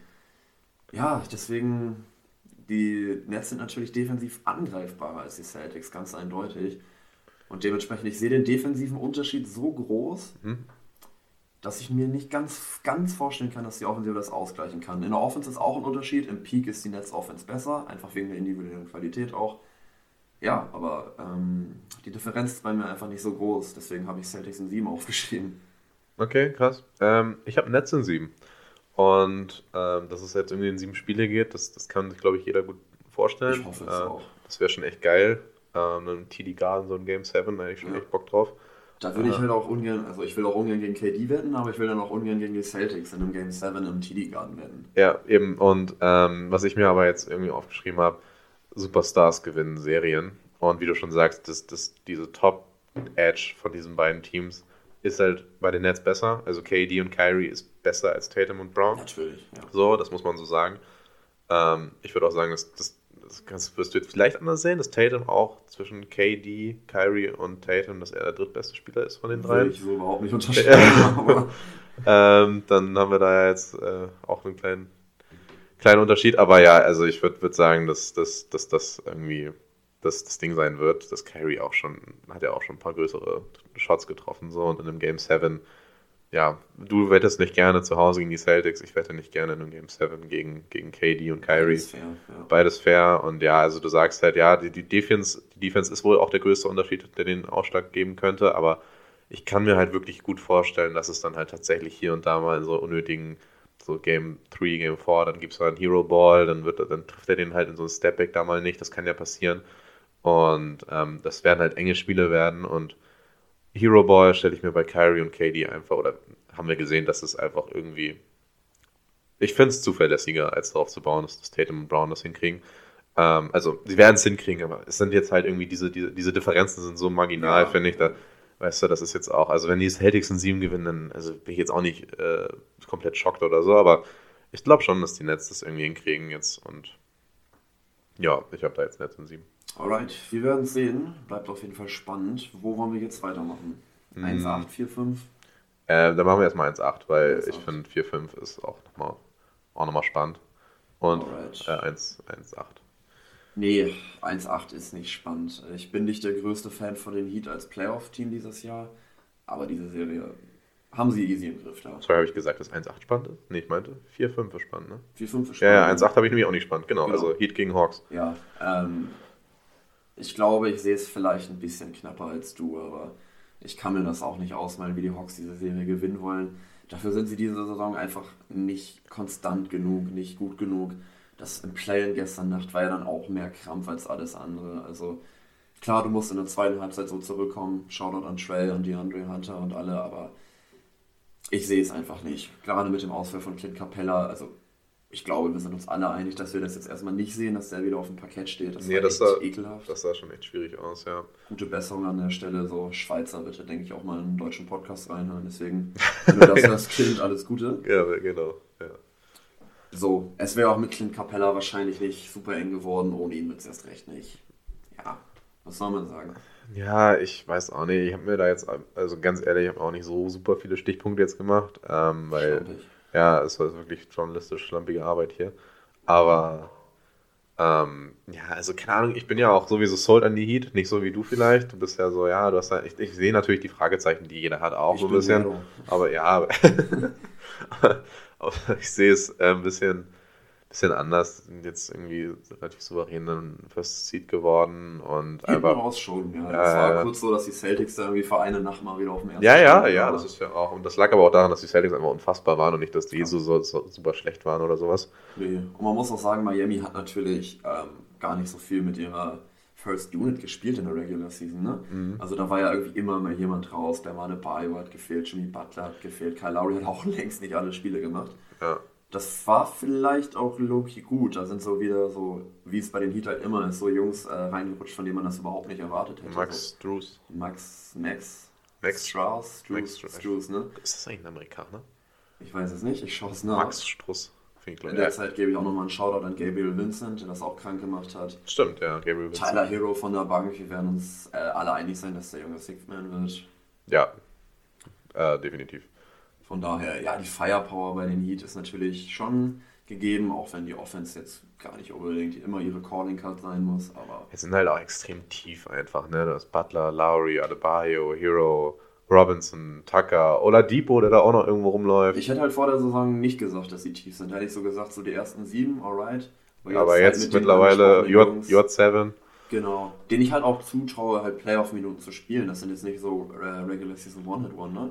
Ich glaube schon, dass sie in den Playoffs 10 bis 15 Minuten je nach Bedarf auch einfach gehen können und da wird kein großer Abfall zu erkennen. Ja, weil Eric Spoelstra auch einfach weiß, wie er die Jungs einsetzen kann. Genau, ne? ja. Also es ist ja einfach ein genialer Coach und ja, hast du mittlerweile rausgefunden, wo es Max Strauss ist Amerikaner, oder okay. Juice, oh Gott. Max Strauß. Max Strauß ist Amerikaner. ähm, ich habe mir so als Matchup aufgeschrieben, was ich so ein bisschen äh, genauer beobachten will, Adebayo gegen Okongu. Ja, habe ich auch. Ähm, dadurch, dass das Clint Capella jetzt ausfällt, gestern wirkte Onkongu teilweise ein bisschen überfordert. Was jetzt ist natürlich blöd für die Hawks, aber ich meine, er ist super jung, der Junge. Und wenn der dann so jetzt in so eine Playoff-Rotation, äh, also so in so Starting-Lineup reingeschmissen wird gegen den First Seed, ja, kann ich mir schon vorstellen, dass, das, dass er da vor seine, in seine Grenzen kommt, sag ich mal. Und ähm, ja, ich bin ja sowieso Adebayo-Fan, du jetzt nicht unbedingt, aber nicht ich, unbedingt, nee. ich äh, kann mir irgendwie schwer vorstellen, dass dass Kongo da jetzt keine Pro oder wenig Probleme haben wird. Das wird schon, Er wird Probleme wird schon, bekommen. wird schon schwierig. Alleine physisch. Für Okongu ist ein, äh, ist ein guter Athlet natürlich. Aber wenn man sich den Körper von einem Bama Bayo anguckt und dann Onyeka daneben stellt, Maschine. ist es halt einfach ein Unterschied wie Tag und Nacht. Das ist ja auch vollkommen okay. Aber Adebayo wird halt viel attackieren im Post-Up, im Face-Up, was er sich ja auch gut angeeignet hat die letzten ein, zwei Jahre. Ja. Dementsprechend, ähm, ja, auch gerade dann mit der Hawks Defense, die jetzt in der Regular Season auf Platz 26 war, also das fünftschlechteste Defensive Rating. Und es wird halt ohne Clint Capella nicht viel besser. Okongo ist ein guter Verteidiger, Ja. auf jeden Fall, guter Teamverteidiger auch. Aber ich sehe da kein Szenario, in dem die Hawks vier Spiele gegen Miami gewinnen aktuell. Und dann gibt es ja auch noch die Heat Culture, ne? Das sowieso, wenn es knapp wird, dann grinden die Jungs das einfach richtig, dann wird gehasselt, dann kommt da von der Bank nochmal einer, der den Unterschied macht. Ja, ja. Die, Einfach ein durchorganisiertes, straffes Team. ja, ja, Die genau. Bundeswehr ist neidisch auf die Heat. Würde ich auch sagen. Also, wenn die Bundeswehr nur aus Heat-Spielern bestehen würde, dann Nee, müssten wir da jetzt keine 100 Milliarden reinpumpen. Würden wir nicht da stehen, wo wir gerade Nein, stehen. ganz anderes Thema. Dann wären wir nicht blank. Ähm, wirklich vollkommen egal. ja, Die Hawks Offense wird liefern. Ähm, viertbeste Offense in der Regular Season gehabt. Nee, Quatsch. Zweitbestes Offensive Rating. Da habe ich mich kurz verlesen. Die Heat hatten die viertbeste Defense, die Hawks die zweitbeste Offense. Dementsprechend ein geiles Matchup, wenn man das jetzt mal so runterbrechen will. Heat Defense gegen Hawks Offense. Habe ich auf jeden Fall Bock drauf. Kyle Lowry wird sich sicherlich auch äh, zeitweise an die Fersen von Trey Young heften, so gut das halt geht. ja, aber andersrum ist es dann halt Heat-Offense gegen Hawks-Defense, Ist ein ne? Ich glaube, Hawks waren 27. im Defensive Rating. Ich habe Das- 26. Oder aufgeschrieben, 26. weicht sicherlich auch je nach Seite hier und da mal ab, aber Ja. sie sind nicht gut. Ja, nee, das kann man Hawks nicht verteidigen nicht besonders gut. Ja, was hast du da? Als jetzt Predict oder was Ich habe als tatsächlich Vorhersage? den Hawks äh, zwei Spiele gegeben, Ui. äh, einfach wegen Trey Young, wegen der Offense, Ja. weil sie einfach viel Pow Firepower haben. Bogdanovic, Gallinari, wenn die Jungs noch heiß sind. Die Andre Hunter wird auch einen guten Job machen, wird natürlich auch wichtig in der Defense sein, weil er halt der Einzige ist, der einen Blumentopf verteidigt, kriegt auf dem Flügel. Ja, ich Ja. gebe den Hawks zwei Games, weil ich von den Heat nicht restlos überzeugt bin. Da werden wir in den späteren Serien dann, denke ich, nochmal mehr drüber reden, wenn sie halt auch wirklich auf Augenhöhe gefordert werden. Da würde ich dann im Zweifel vielleicht äh, mir dreimal überlegen, ob ich auf die Heat setze, aber in diesem äh, Matchup mache ich es auf jeden Fall. Ich gebe den Hawks zwei Spiele, vielleicht sind es beide Heimspiele, aber die Serie wird nicht entscheidend knapp. Also die Serie wird deutlicher meiner Meinung nach, als es der sechs Spiele jetzt vielleicht aussagen würden. Ja, ich habe Heat in 5. Ich hatte, ich hatte mal einen Sweep tatsächlich, aber dann habe ich gestern Nacht äh, noch Trae Young gesehen und habe dann doch ein bisschen Angst bekommen. Und ähm, deswegen, also, ja, Heat in 5, Heat in 6, Heat in 4, scheißegal, die Heat holen das. Ja. Und ähm, auch, wie du so schon sagst, selbst wenn es sechs Spiele werden, dann wird es trotzdem deutlich, dann wird es irgendwie so eine 3-1-Führung und dann holen die nochmal ein zweites Game Genau, und hier und genau. da. Das ähm, wird alles, wird, wird, wird so sein. Und ja, also es gibt, es ein Szenario, in dem die Hawks gewinnen? Also jetzt, wenn wir, wenn wir jetzt nicht sagen, dass sich irgendwie wichtige Spieler Genau, verletzen, Verletzung immer ausgeklammert in solchen Szenarien. Eigentlich nicht, außer wenn Trey Young 50 averaged oder sowas und dann, aber das passiert nicht. Und, Kyle Lowry ist wie, keine Ahnung, wie es halt manchmal in Toronto schon war. Also, Ja. Aber selbst wenn Kyle Lowry keine Punkte macht, er beeinflusst das Spiel auf so viele andere Arten. Butler muss schon kalt sein, Hero und Robinson, die beiden Shooter dürfen eigentlich durch die Bank weg nur miese Quoten werfen, damit da was geht. Bam Adebayo muss wieder so ein bisschen in dieses kleine offensive Loch reinfallen, was er gegen die Bucks letztes Jahr so ein bisschen hatte in den Playoffs, was ich gegen diese Hawks Defense und gegen Okongo ehrlich gesagt nicht sehe. Aber nee, da müssen so viele Steine, so, so viele Dominosteine für die Hawks umfallen. Das wird nicht passieren, die machen das. ja, dann Heat holen das. Dann die So. allerletzte Serie, der vierte gegen den fünften im Osten. Die Philadelphia 76ers gegen die Toronto Raptors. Und auch hier habe ich jetzt einen kleinen Hot Take. Hier ist die Serie auch fast 50-50 für mich. Ist es ein Hottake? Äh, ja, weiß ich gar nicht, ehrlich gesagt. Würdest du es auch sagen? nicht. Ich glaube, das ist kein Hottake. Ich denke, wenn man eine Umfrage macht, dann hätten die meisten schon Philly noch als leichten Favoriten. Mhm. Das auf jeden Fall, aber ich würde nicht sagen, dass das ein Hottake ist, die Raptors eigentlich auf Augenhöhe zu sehen. Also sehe ich auch so. Von daher, wo wollen wir anfangen? Ich finde da auch wieder so viele Kleinigkeiten, die man sich mal so ein bisschen genauer angucken kann, sind da sehr interessant. Sei es jetzt das Coaching-Duell, sei es äh, die endlosen Minuten bei den Sixers, was wird da passieren? Wie ist James Harden in Form? Sind die Raptors wieder so stark in der Defense gegen Embiid, wie sie es schon mal waren? Also erstmal, ich vertraue Harden in den Playoffs nicht. Ich, den Case kann man so oder so machen, aber ich vertraue dem aktuellen James Harden sowieso nicht so richtig. Ja, genau das meine ich. Also ich sage jetzt nicht, also Harden hat ja auch schon gute Playoff-Performances gezeigt, auch müssen nicht, es ist ein genialer Spieler, müssen wir gar nicht drüber reden, aber ich vertraue ihm dieses Jahr nicht. Also, ich bin sowieso nicht der größte Harden-Fan, ähm, aber man muss ihm seine Genialität schon lassen, so, die er einfach hat.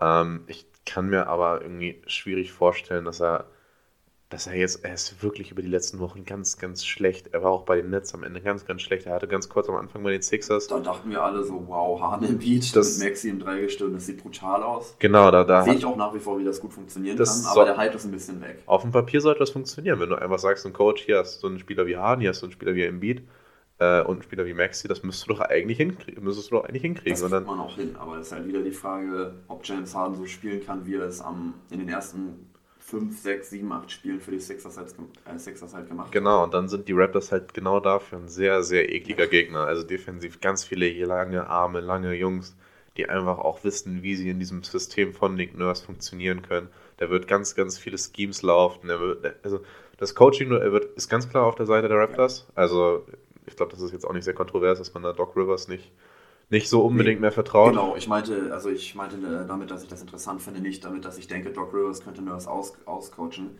Ich bin auch ganz klar der Meinung, Mick Nurse ist der zehnmal bessere Coach mittlerweile.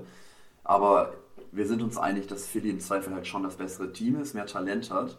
Aber ich glaube, Nick Nurse kann da durch sein Coaching und durch seine Schemes so viel wieder rausholen, dass ich das halt als Keypoint mit reingeschrieben habe, das Coaching-Duell.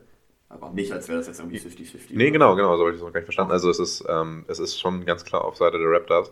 Und in so einer engen Serie, also ja. man muss jetzt sagen, ja, ein Coaching-Duell ist natürlich wichtig in den Playoffs, aber bei, bei zwei Teams, die sich jetzt auseinanderliegen, wie zum Beispiel die Heat und die Hawks, gut, da ist das Coaching-Duell auch auf Seiten der Heat tendenziell. Ja. Ähm, aber ähm, wenn das jetzt andersrum wäre, würde das wahrscheinlich nicht unbedingt einen riesen Unterschied machen. Ähm, aber wenn du jetzt hier Sixers Raptors, wo man auch wirklich sagen kann, ähm, die Sixers werden vor Probleme gestellt, auch ohne hinschauen. Und dann hast du da jemanden wie Doc Rivers, der irgendwie an ganz komischen Rotationen festhält, der irgendwie auch, also das ist ja ähnlich, also so ähnlich wie damals, als man Budenhäuser irgendwie attestiert hat, dass das einfach in den Playoffs ganz, ganz schwierig mit ihm ist. So, und, ähm, Mittlerweile schon, ja. Ja, es ist, er ist ein super erfahrener Coach und ich verstehe auch gar nicht, wo, wo das Problem da ist, aber was da teilweise an Rotation oder eben nicht Rotation gelaufen wird, ist, ist nicht ganz nachzuvollziehen. Aber ähm, ja, wenn wir jetzt aber weg wollen vom Coaching-Duell, was ganz klar auf, die, auf Seiten der Raptors ist, muss man halt auch sagen, zum, sowas wie, dass Tybull jetzt in Toronto nicht dabei ist. Ist ungünstig, ja, klar. Es sind dann im Endeffekt zwei oder drei Spiele nur, die er ausfallen wird, aber das kann halt trotzdem einen Unterschied machen. Genau, also es, er, er, macht erst keinen Unterschiedsspieler in dem Sinne, aber nee. seine, seine Defense ist sau wichtig in so, einer, in so einem System. Und ich finde es auch einfach, ehrlich gesagt, jetzt ein bisschen, also für die Mentalität nicht so geil. Wenn du da, also klar, das hat man bei den Netz jetzt auch immer gesagt, aber bei den Netz war es halt auch ein Problem, dass Kyrie gefehlt hat. Auch weil er basketballerisch ein unfassbarer Spieler ist. Aber ähm, jetzt irgendwie kurz vor den Playoffs, ja. ja. übrigens, ich bin nicht geimpft und hier und das da. Das ist schon ein kleiner Nebenkriegsschauplatz, da hast du schon recht, weil man es halt auch nicht so wirklich wusste. Ja. Und von Treibel, also es soll jetzt hier überhaupt keine irgendwie politische Wertung sein, aber man hätte es auch nicht unbedingt von ihm erwartet, fand ich. Also ich war schon sehr überrascht. Nee, vor allem ist das ja so, der hat ja die erste Impfung bekommen und die zweite dann nicht mehr, ne? Das also, war halt eine ganz komische Geschichte, deswegen ja, ich glaube jetzt nicht, dass das die Serie irgendwie super, super krass beeinflussen wird, aber sollte es halt bei den äh, Sixers Schwierigkeiten geben, gerade wenn es darum geht, die Flügeljungs der Raptors ein bisschen einzugrenzen, dann wird da halt schon sofort wieder drauf gezeigt werden und dann kann es für so ein bisschen Unruhe zumindest sorgen. Da gebe ich dir schon recht. Und generell frage ich mich auch, ähm, das Matchup für Siakam, so, wer kommt da in Frage? Thibault eigentlich auch nicht, weil dafür ist er zu klein. Siakam ist doch nochmal deutlich größer. Und ohne Treibe wird es da halt erst recht dünn. Siakam hat eine, muss man wirklich sagen, unfassbare ja. zweite Saisonhälfte gespielt. Im Beat. ja. Nee, Beat kann nicht 48 Minuten irgendwie den besten Spieler des das Gegners jagen. Wird auch nicht so passieren. rumlaufen. Nein, das wird auch nicht passieren. Ähm, ja gut, hätten sie noch so jemanden wie Ben Simmons, ne? Aber so, der wäre halt äh, Pascal Siakam auf dem, auf dem Leib geschneidert, so vom defensiven Matchup her, aber ja, weiß ich nicht, schmeißt dann George Niang dagegen, Tobias Harris, so, was wird da jetzt passieren? Danny Green ist auch zu klein, ist natürlich defensiv nicht, lange nicht mehr so gut, wie er mal war. Ja. ja weiß ich nicht, fällt mir keiner so richtig ein und so gut wie Siakam gespielt hat. Das ist halt das Ding, das ne? Also willst du jetzt darauf bauen, dass Siakam richtig gut die Playoffs spielt? Ich würde es tun. Ich würde es auch tun. Ja, auf jeden Fall. Ähm, ist jetzt aber auch nicht so ein No-Brainer, wie zum Beispiel, dass Embiid gute Playoffs spielen das wird. Auf jeden Fall nicht. Aber ähm, es, es, wird passieren, meiner Meinung nach. Siakam ist ein super Spieler und ähm, ja, auch wenn man sich jetzt hier die, die Offensiv- und Defensiv-Ratings der beiden Teams anguckt, sind beide Mittelmaß. Äh, Philly ist 11. und 12. offensiv und defensiv, Toronto ist 15. und 9. Ähm, das Nimmt ist, sich im Das nimmt Endeffekt, sich ne? nichts. Nee, also wenn du gut, die Defense von Toronto ist schon jetzt drei Plätze besser so, aber die Philly Offense ist ist vier Plätze besser. Also so, es geht jetzt auch nicht um Plätze, aber es ist einfach beides relativ Mittelmaß und es nimmt sich nicht viel und man müsste jetzt ja, erstmal. gehobenes Mittelmaß, muss man schon sagen. Aber Ja, genau, also so oberes Mittelmaß, klar. Ähm, aber du hast jetzt halt nicht, wo du im ersten Moment siehst, halt Harden und Embiid gegen Toronto, so, ja, das sollten die ja eigentlich schaffen.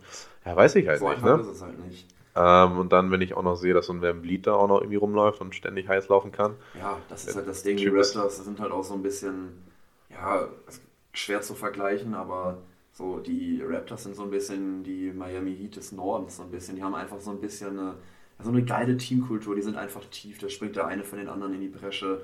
Da ist jetzt nicht dieser eine Superstar, der direkt ins Auge springt zum Beispiel, aber da sind halt einfach viele Jungs, die wissen, was sie machen. Der Coach ist super defensiv super eklig. Sie sind eine absolute Turnover-Maschine. Also nicht am offensiven Ende, das vielleicht auch an schlechten Tagen, aber ihre Defense ist eine Turnover-Maschine. Die generieren 16 Ballverluste pro Spiel. Ja, das ist halt auch wirklich So geil. lange Arme, du hast es gesagt. Das ist, ja, genau, das ist halt auch wirklich geil, den zuzusehen, defensiv, ne? Das muss man halt sagen. Ja. Es ist halt wirklich, also es gibt es ja auch gar nicht so oft, dass man jetzt sagt, okay, defensiv macht jetzt Spaß zuzugucken, wenn du nicht gerade wirklich für Tape oder so guckst, um Sachen zu analysieren. Die Raptors Defense ist auch besser als es, was hattest du gesagt, der elfte Platz war es in der regulären Saison? Ähm, neunte. Der neunte, die Ja. neuntbeste Defense. Ihr Peak ist eine viel bessere Defense als die neuntbeste der NBA. Ja, würde ich auch sagen. Ähm, ist jetzt aber auch so ein kleiner Raptors Appreciation Podcast Ja. hier. Also, ähm, was hast du denn Positives zu den Sixers? Ähm, Das ist jetzt ein bisschen negativ alles ausgeartet, finde ich. Zwei Wörter. Joel und Embiid. also, Ja, das ist halt das Ding. Also es wird halt, also er wird halt seine, seine Dominanz ausspielen. Das wird passieren. man muss sagen, die Raptors haben Embiid in den letzten Jahren im Teamverbund so stark verteidigt wie kaum anderes Team, auch in der regulären Saison. Dieses Jahr hatte er wieder super viele Schwierigkeiten. Das hat er auch selber gesagt, ne? Ja, ja. Das hat er selber gesagt. Und wenn Embiid das so schon so zugibt, der ja auch tendenziell von sich eher überzeugt ist, kann man glaube ich sagen. kann man sagen. Ja. Ja, klar, ähm, wir haben diese legendäre Serie in den Playoffs gehabt vor drei Jahren, als die Raptors Champion wurden, da die Conference Semifinals über sieben Spiele gingen, wo äh, die Raptors Embiid super verteidigt haben. Also Embiid war trotzdem natürlich noch ein absoluter Plusspieler für die Sixers, aber offensiv haben sie ihn so stark eingegrenzt. Da hatten sie auch noch einen Marker Soll, der ihn 1 zu 1 natürlich viel verteidigen könnte durch seine Masse. So einen haben sie jetzt nicht mehr.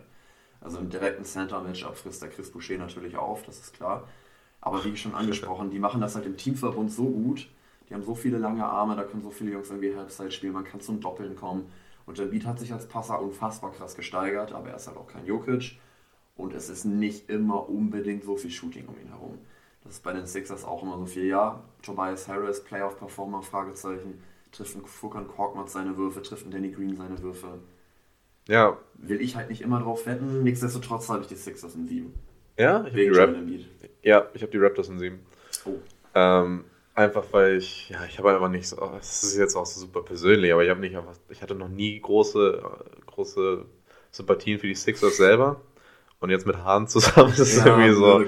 deiner Äh. Es ist wirklich ein bisschen schwierig, aber darum soll es jetzt auch gar nicht gehen. Auch neutral gesehen würde ich sagen, dass die Raptors auf jeden Fall, also klar, wenn die Sixers jetzt in sieben gewinnen, das ist ähnlich wie bei den anderen Serien, dann würde ich jetzt auch nicht sagen, oh mein Gott, was für eine Überraschung. Natürlich nicht. Aber ich kann mir gut vorstellen, dass die Raptors das in sieben holen. Ähm, einfach aus den genannten Gründen, einfach weil ich auch glaube, klar, Playoffs ist Superstar-Zeit. Mhm. Das äh, ist, da ist der Faktor halt 100.000 Prozent bei den, bei den Sixers. Da brauchen wir gar nicht drüber reden. Aber die Raptors, ich sehe ich sehe das Team einfach so viel besser. Ich habe einfach, ich finde das Team so geil und ähm, ich glaube auch, dass wirklich dieses Coaching-Duell wirklich einen Unterschied machen wird, weil wir halt auch wirklich auch statistisch gesehen zwei sehr, sehr zwei Teams auf Augenhöhe haben, so weißt du? Statistisch auf jeden Fall. Statistisch schon. gesehen Es sind sehr unterschiedliche Teams Genau. von den Anlagen her, aber Das ist halt das, ich sehe, was du meinst. Die das- bewegen sich in ähnlichen Sphären. So, ja. Genau, und ich kann mir vorstellen, dass diese beiden unterschiedlichen Teams, dass das, das, das was die Raptors ausmacht, besser auf die Sixers passt, als das, was die Sixers Mhm. ausmacht, gut auf die Raptors passt, weißt du? Ich weiß voll, was du meinst. Ähm, was ich, was für mich ne, so den Ausschlag gegeben hat, neben Embiid natürlich, ist äh, dieser simple Fakt, dass das Spiel in den Playoffs halt tendenziell langsamer wird. Ja. Und die Toronto Halfcourt Offense ist nicht gut. Die sind Platz 26, wenn wir Fast Break und Transition Basketball jetzt einfach mal rausrechnen. Da sind sie unfassbar krass. Deswegen muss ihre Defense auch weiterhin so viele Turnover produzieren, damit sie so viel laufen können. Aber das wird in den Playoffs halt tendenziell ein bisschen weniger werden, wenn's wenn Hahn und es schaffen, auf den Ball aufzupassen. Und wenn die Raptors wirklich viel in Halbfeldbasketball gezwungen werden, ja, dann muss halt wirklich sehr, sehr viel übers Jahrkam laufen, durchgehend. Und nicht, dass ich ihm das dann nicht zutraue, aber da sehe ich dann den Supporting Cast auch in einer Spitze nicht stark genug, dass das jetzt sieben Spiele klappt. Das müssen die Sixers als hinkriegen. Das habe ich als wichtigsten Punkt. Auf den Ball aufpassen, Rückzug, das Spiel langsam halten. Und dann haben sie einfach im Halbfeld mehr Talent und werden es, glaube ich, im Endeffekt auch gewinnen. Knapp gewinnen, aber gewinnen. Ja, ja Game 7 wäre natürlich richtig geil. Einfach. Ähm, ich glaube, wir haben jetzt drei Game 7s oder so. Also ich habe dreimal Game 7. Das wäre auf jeden Fall schon nicht schlecht. Nice. Ja. Ähm, und Philly hat auch noch eine Game 7 Rechnung offen mit den Raptors. Das wäre ganz cool. Stimmt, da war wir- ja mal was. Wenn wir die, jetzt sage ich wir, wenn wir die Oh, ach ja, du bist ja, bist ja so ein bisschen Philly. Ja, das klingt vielleicht Philly und komisch. Boston, ne? Philly, Boston, ja. Ich habe es immer sehr spielerabhängig gehalten, welches Team ich supporte. Und ich will auch nicht jedes Jahr das Team wechseln, das ich supporte. Deswegen hänge ich jetzt irgendwie so ein bisschen bei diesen beiden Teams, was blöd ist, weil die sich tendenziell eigentlich überhaupt nicht mögen. Die Fans mögen sich nicht. Die haben auch schon intensive Matchups gehabt die letzten Jahre in den Playoffs. Da war ich dann immer so ein bisschen hin und her gerissen. Aber ich sage jetzt einfach mal, wir gewinnen das in sieben Spielen. Ja, nächstes Jahr sitzen wir dann auch hier und dann sind meine Wizards auch dabei. Und dann kann ich auch so ein bisschen Fanboy-Podcast hier. Nicht, dass du es gemacht hättest, aber, ne? Ich fand mich auch recht neutral. So was Ich hast hab du super gemacht. Raptors wirklich sechs Minuten lang den Bauch gekraut. Also, Ja, war, war super. Ähm, ja, damit wären wir mit allen Serien durch. Hast du noch irgendwas zu ergänzen? Nee, eigentlich nicht. Ich hab Bock. Heute Abend geht's los. Ich hoffe, ihr habt alle genauso Bock. Es werden unfassbar geile zwei Monate. Gerade die erste Runde ist natürlich. Es, ist ja, es geht ja auch heute Abend zu humanen Zeiten los, Ja. ne? 19.30 ist Jazz gegen Mavs, glaube ich. Kann gut sein. ich. Ich glaube es. Äh, auf jeden Fall Halt wird's, wie sonst was. wird's ich habe richtig Bock. Wenn Ähm, er jetzt nicht noch so ein Kumpel aus London wäre, den man irgendwie treffen müsste, würde ich auch heute nur vorm Fernseher sitzen. Aber ja, was soll man machen? da ist, ja, ist ja leider immer so. Genau. Nee, Quatsch, so viel dazu. Ähm, ja, wir werden uns auf jeden Fall öfter hören die nächsten Wochen. Wir wollen das tendenziell eigentlich nicht weiter am Wochenende machen, sondern das eher so schaffen, das äh, am Mittwoch vielleicht hinzukriegen, so unter der Woche. Ja, ich denke, das wird auch, wird auch klappen. Ähm, wir halten euch auf jeden Fall auf dem Laufenden, aber stellt euch mal auf jeden Mittwoch ein. Ansonsten ähm, folgt uns auf Instagram. Genau, da wird es natürlich immer Neuigkeiten geben, wenn wir es mal nicht schaffen oder irgendwas anderes anliegt. Genau, folgt uns auch auf Twitter, also bei beiden einfach langer Zweier durchgeschrieben.